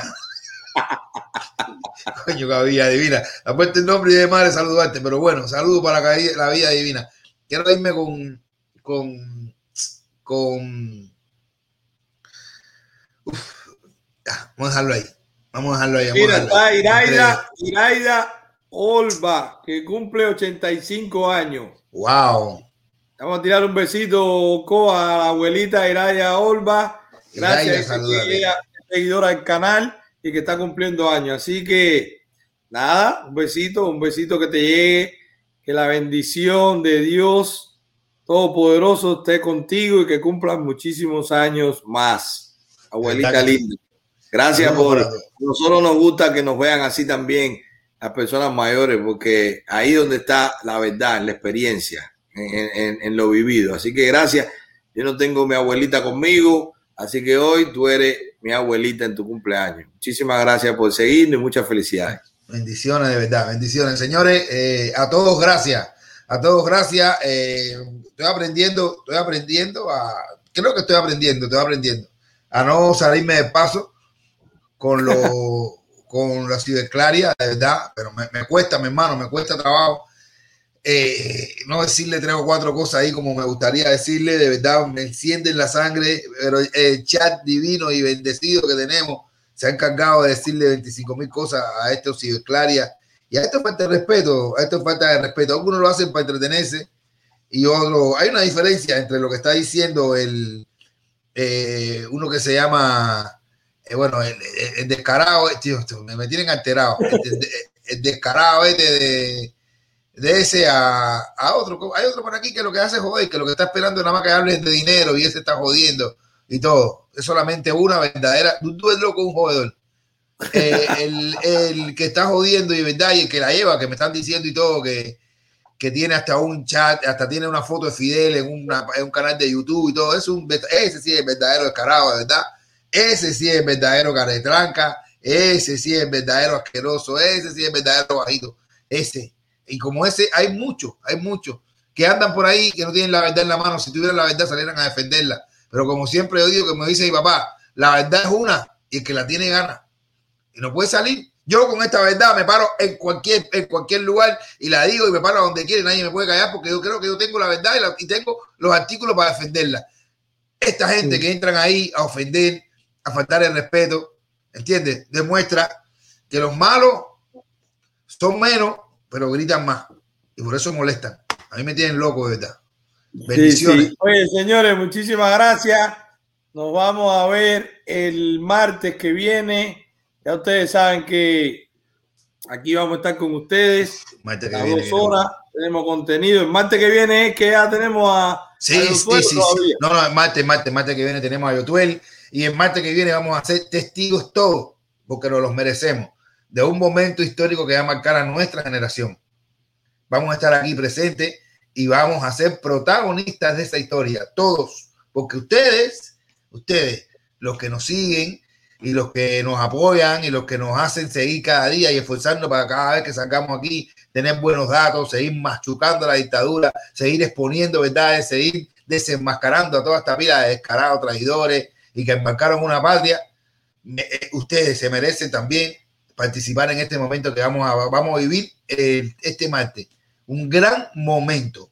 Casi siempre las revoluciones, casi siempre los movimientos democráticos, casi siempre los estallidos sociales, los empiezan los artistas. Así que bueno, señores, yo, yo lo voy a dejar con una cosita, nada más. Porque ahí veo también la gente que si invita a Ignacio, que si no invita a Ignacio, que me mandan video Ignacio, que qué es lo que tú crees, Ignacio. Ya Ignacio pasó por aquí. Ignacio ya le pedimos lo que nunca ha dado, que es una prueba. Ignacio se para con un papel aquí que nadie sabe lo que dice y dice que comisó una propiedad a Alejandro, a Tony Castro, pero no dice ni la dirección de la casa. O sea, no, no tiene eh, la, la, demanda porque está en un proceso, no se puede decir, bueno, pero la demanda se presenta con un escrito y él tiene un equipo legal, presenta el escrito que es público. No, no lo presenta. No tiene la, sentencia, porque no, porque todavía, porque la tiene el juez, porque no ha salido. Bueno, pero dime dónde está la casa. Y así como eso, dos mil millones, tres mil millones, para julio terminamos. Entonces es un poquito intrépido, un poquito arriesgado. Y estamos haciendo compartir, compartir un contenido que no hemos podido probar. Así de sencillo. Entonces, no me pregunten más por Ignacio. ¿Te gusta Ignacio? ¿Te gusta la infladera Ignacio? ¿Te gusta tía Tata? Oye Ignacio y coge los cuentos. Nadie más que yo quisiera que eso fuera verdad, pero no lo ha probado. O sea, no ha probado eso. Entonces, muchísimas Ania, muchísimas gracias eh, que el, el trabajo que está haciendo. Yo no puedo compartirlo porque no tengo pruebas. Y yo no voy a caer en un chiste que mañana recojan y todo el que compartió cayó en el saco de los mentirosos. Entonces, y ahí está duro eso. Ya aquí se invitó ya se dijo, se le pidió lo que le estamos diciendo ahora a Ignacio o a ustedes, se lo dijimos a él en su cara, Ignacio, buenísimo, pero lo que hace falta es que presentes pruebas, dame una. O sea, un año y pico que ese hombre está hablando. Empezó con, con Facebook poniendo unas manitos. Ya lo dice en YouTube, buenísimo. Si la gente le gusta lo que él habla, a mí también me gusta, ojalá sea verdad, pero ojalá sea verdad. Cuando sea verdad, nosotros lo compartimos. Mientras tanto, no lo sabemos. Entonces, no me pregunten más ni pongan más en el chat de eso. Váyanse para el chat de él y díganle que todo está bien, de verdad, es que ella molesta, señores. Ya, entonces me preguntan, ¿qué tú crees de esto? Y me comparten eso. Ya es molesto porque no nos gusta que tampoco nos manipulen, porque el aire frito hace daño. Porque tú te llenas de emociones, te llenas de esperanza, y si después no es verdad, ¿cómo te queda? Entonces, No, no, perfecto. aire frito. Vamos Aire frito, a- aire- aire frito el aire frito te hace tirarte peo por gusto. Si te va a tirar un peo, te lo tira, pero no con aire frito. Así Entonces, que aquí cada estamos vez, que uno duro. le pide, cada vez que uno le pide una prueba, te dicen seis meses. Y la otra vez. Y en la otra directa, oye, el otro día me cogió de, de punto. En la otra directa sí voy a demostrar. Y ahí estaba yo. En la otra directa de punto. Porque yo quiero que sea verdad. Cuando me he hecho la directa, el tipo va como por 20 minutos y todavía no ha enseñado nada. Tan fácil que es como decir, aquí esto es la demanda que presentamos. Ya. Para colmo, para, col, para colmo, hay gente que ha buscado. Hay gente que ha buscado en el registro de abogados y no hay un Ignacio Jiménez de eso, no lo hay. Entonces no sabemos ni si es abogado. Coño, presenta el título. Ustedes dudan que yo sea graduado de la universidad, porque aquí han aparecido hasta profesores míos de la universidad y gente que estudió conmigo. Entonces, bueno, yo, yo presento el título. Ignacio, presenta el título que sea, compadre, que eres abogado. vaya. Enséñanos algo, mira qué fácil. Igual que Decir también- que sea abogado. Pero que quiera me da que- lo- miedo, me da miedo hasta decirle el abogado Ignacio, porque es el equipo legal y ahora sí gané. Entonces, ya, señores, de verdad, de verdad, porque esas cosas nos entretienen, nos inmovilizan, porque si la gente está pensando que en julio ya vamos a ganar porque él trancó a todo el mundo, o sea, es la, eh, es la arrogancia también, la soberbia de que la libertad de Cuba pasa porque él va a quitarle el dinero, o sea, él y su equipo legal. Eso está muy arrogante. La libertad de Cuba pasa por todos nosotros, nadie en persona lo va a hacer. Un individuo no hace el cambio en Cuba. Todos lo vamos a hacer. Entonces ya desde que se pone con esa eh, arrogancia, esa soberbia, no, ahora sí lo tenemos. Equipo legal, uno, los que hablan en contra, cero. Son cosas que parecen eh, los muñequitos, que no estamos para eso. Vamos para hablar cosas serias. Ojalá presente una prueba mañana. La presenta mañana y pasado mañana estoy yo haciéndole una estatua a Ignacio en el pueblo mío. El héroe Ignacio, San Ignacio Jiménez. Pero mientras no sea así, no perdamos tiempo ni lo van a perder a nosotros. Inviten a Ignacio. Mira lo que dijo. Ahora sí ganamos. En julio ganamos. Le quitaron todo dinero. Oye, entonces, ¿qué hacen con ese dinero? ¿A quién se lo devuelven? Ya va como por 5 mil millones que le han quitado. ¿Ustedes creen que este señor que estuvo aquí ahora hace unos minutos estuvo 10 años preso por hacer una, una pequeña organización con algunos retirados de, de, de, de, de lo militar? ¿Qué ustedes creen que le estuvieran haciendo Ignacio si le quita no 85 millones, no 30 millones, 100 mil dólares a una cuenta de uno de? ¿Qué, qué, qué pudiera? Tiene que estar metido abajo la tierra. Entonces, no es así. No es así. Ojalá sea verdad. Ojalá sea verdad. Pero mientras no lo sea, aire frito, tía tata. Ya, ya voy a decir esto porque ni voy a contestar más cuando me escriben. De verdad, no perdamos, no perdamos tiempo en eso. Háganle presión para que muestre algo.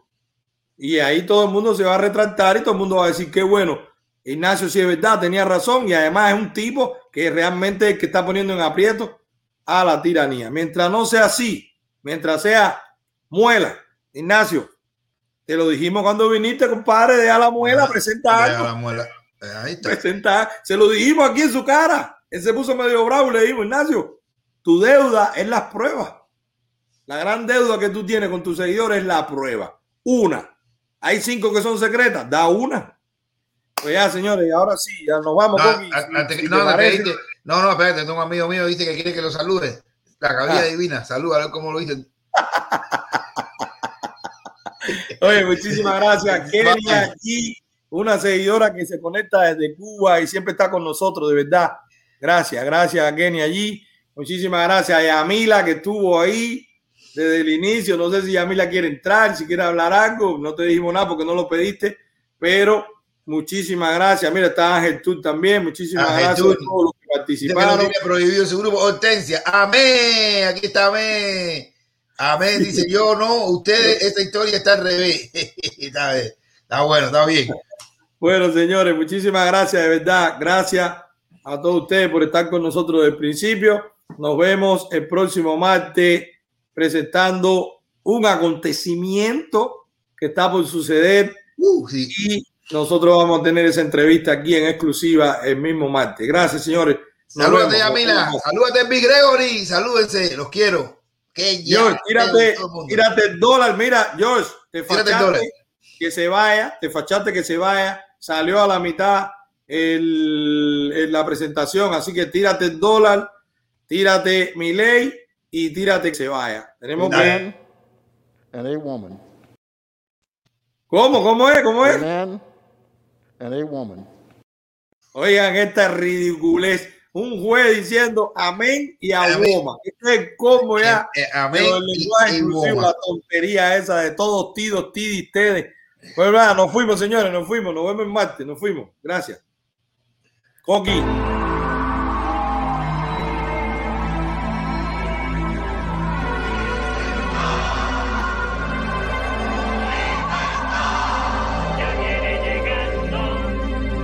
Que se lleven todo lo malo. Que se vaya, que se vaya. No aguantamos más los palos. Que se vaya ya. Porque el pueblo sufre y calla. Que se vaya, que se vaya. Que se lleven la metralla.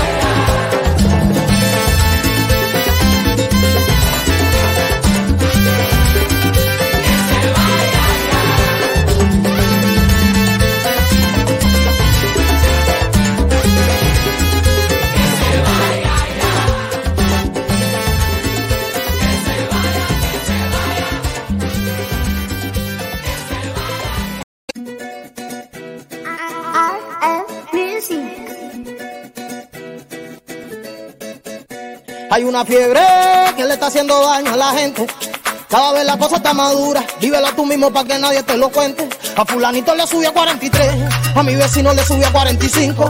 Es que la fiebre va subiendo a 50, 70. ¡No! ¡Qué cosa brinco! Te cogió la fiebre del dólar. Te lo dijo Milanés y tú lo estás sufriendo ahora. Te cogió la fiebre del dólar. Hace meses lo dijeron, Boco lo corrobora. Te cogió la fiebre del dólar. Prepárate para lo que viene, que tú estás ahora. Te cogió la fiebre del dólar. No quiero muela, que yo me la sé toda. Cogió la fiebre. Y Boco dijeron hace meses su programa. Iba a subir el precio de los dólares en La. El dólar va subiendo, cada vez gana más fama. Y la gente lo vende al precio que le dé la gana. Esto se pone malo, la cosa se calienta. El que no tiene no sé cómo se lo intenta. Esto se va a poner como en los años 90. La gente se fue porque no le dio la cuenta. Te lo dijo Milanés y tú lo estás sufriendo ahora. Te cogió la fiebre del dólar. Hace meses lo dijeron, Boco lo corrobora. Te cogió la fiebre del dólar. Prepárate para lo que viene, que tú estás empezando ahora. Te cogió la que yo me la sé toda. Te cogió la fiebre. Después no digas que Bonco y Milanés no te lo dijeron. Recuerden que no solo somos superiores en lo productivo, somos superiores en lo ético y en lo moral, somos superiores estéticamente. Así es que, zurdos hijos de puta, tiemblen, la libertad avanza. ¡Viva la libertad!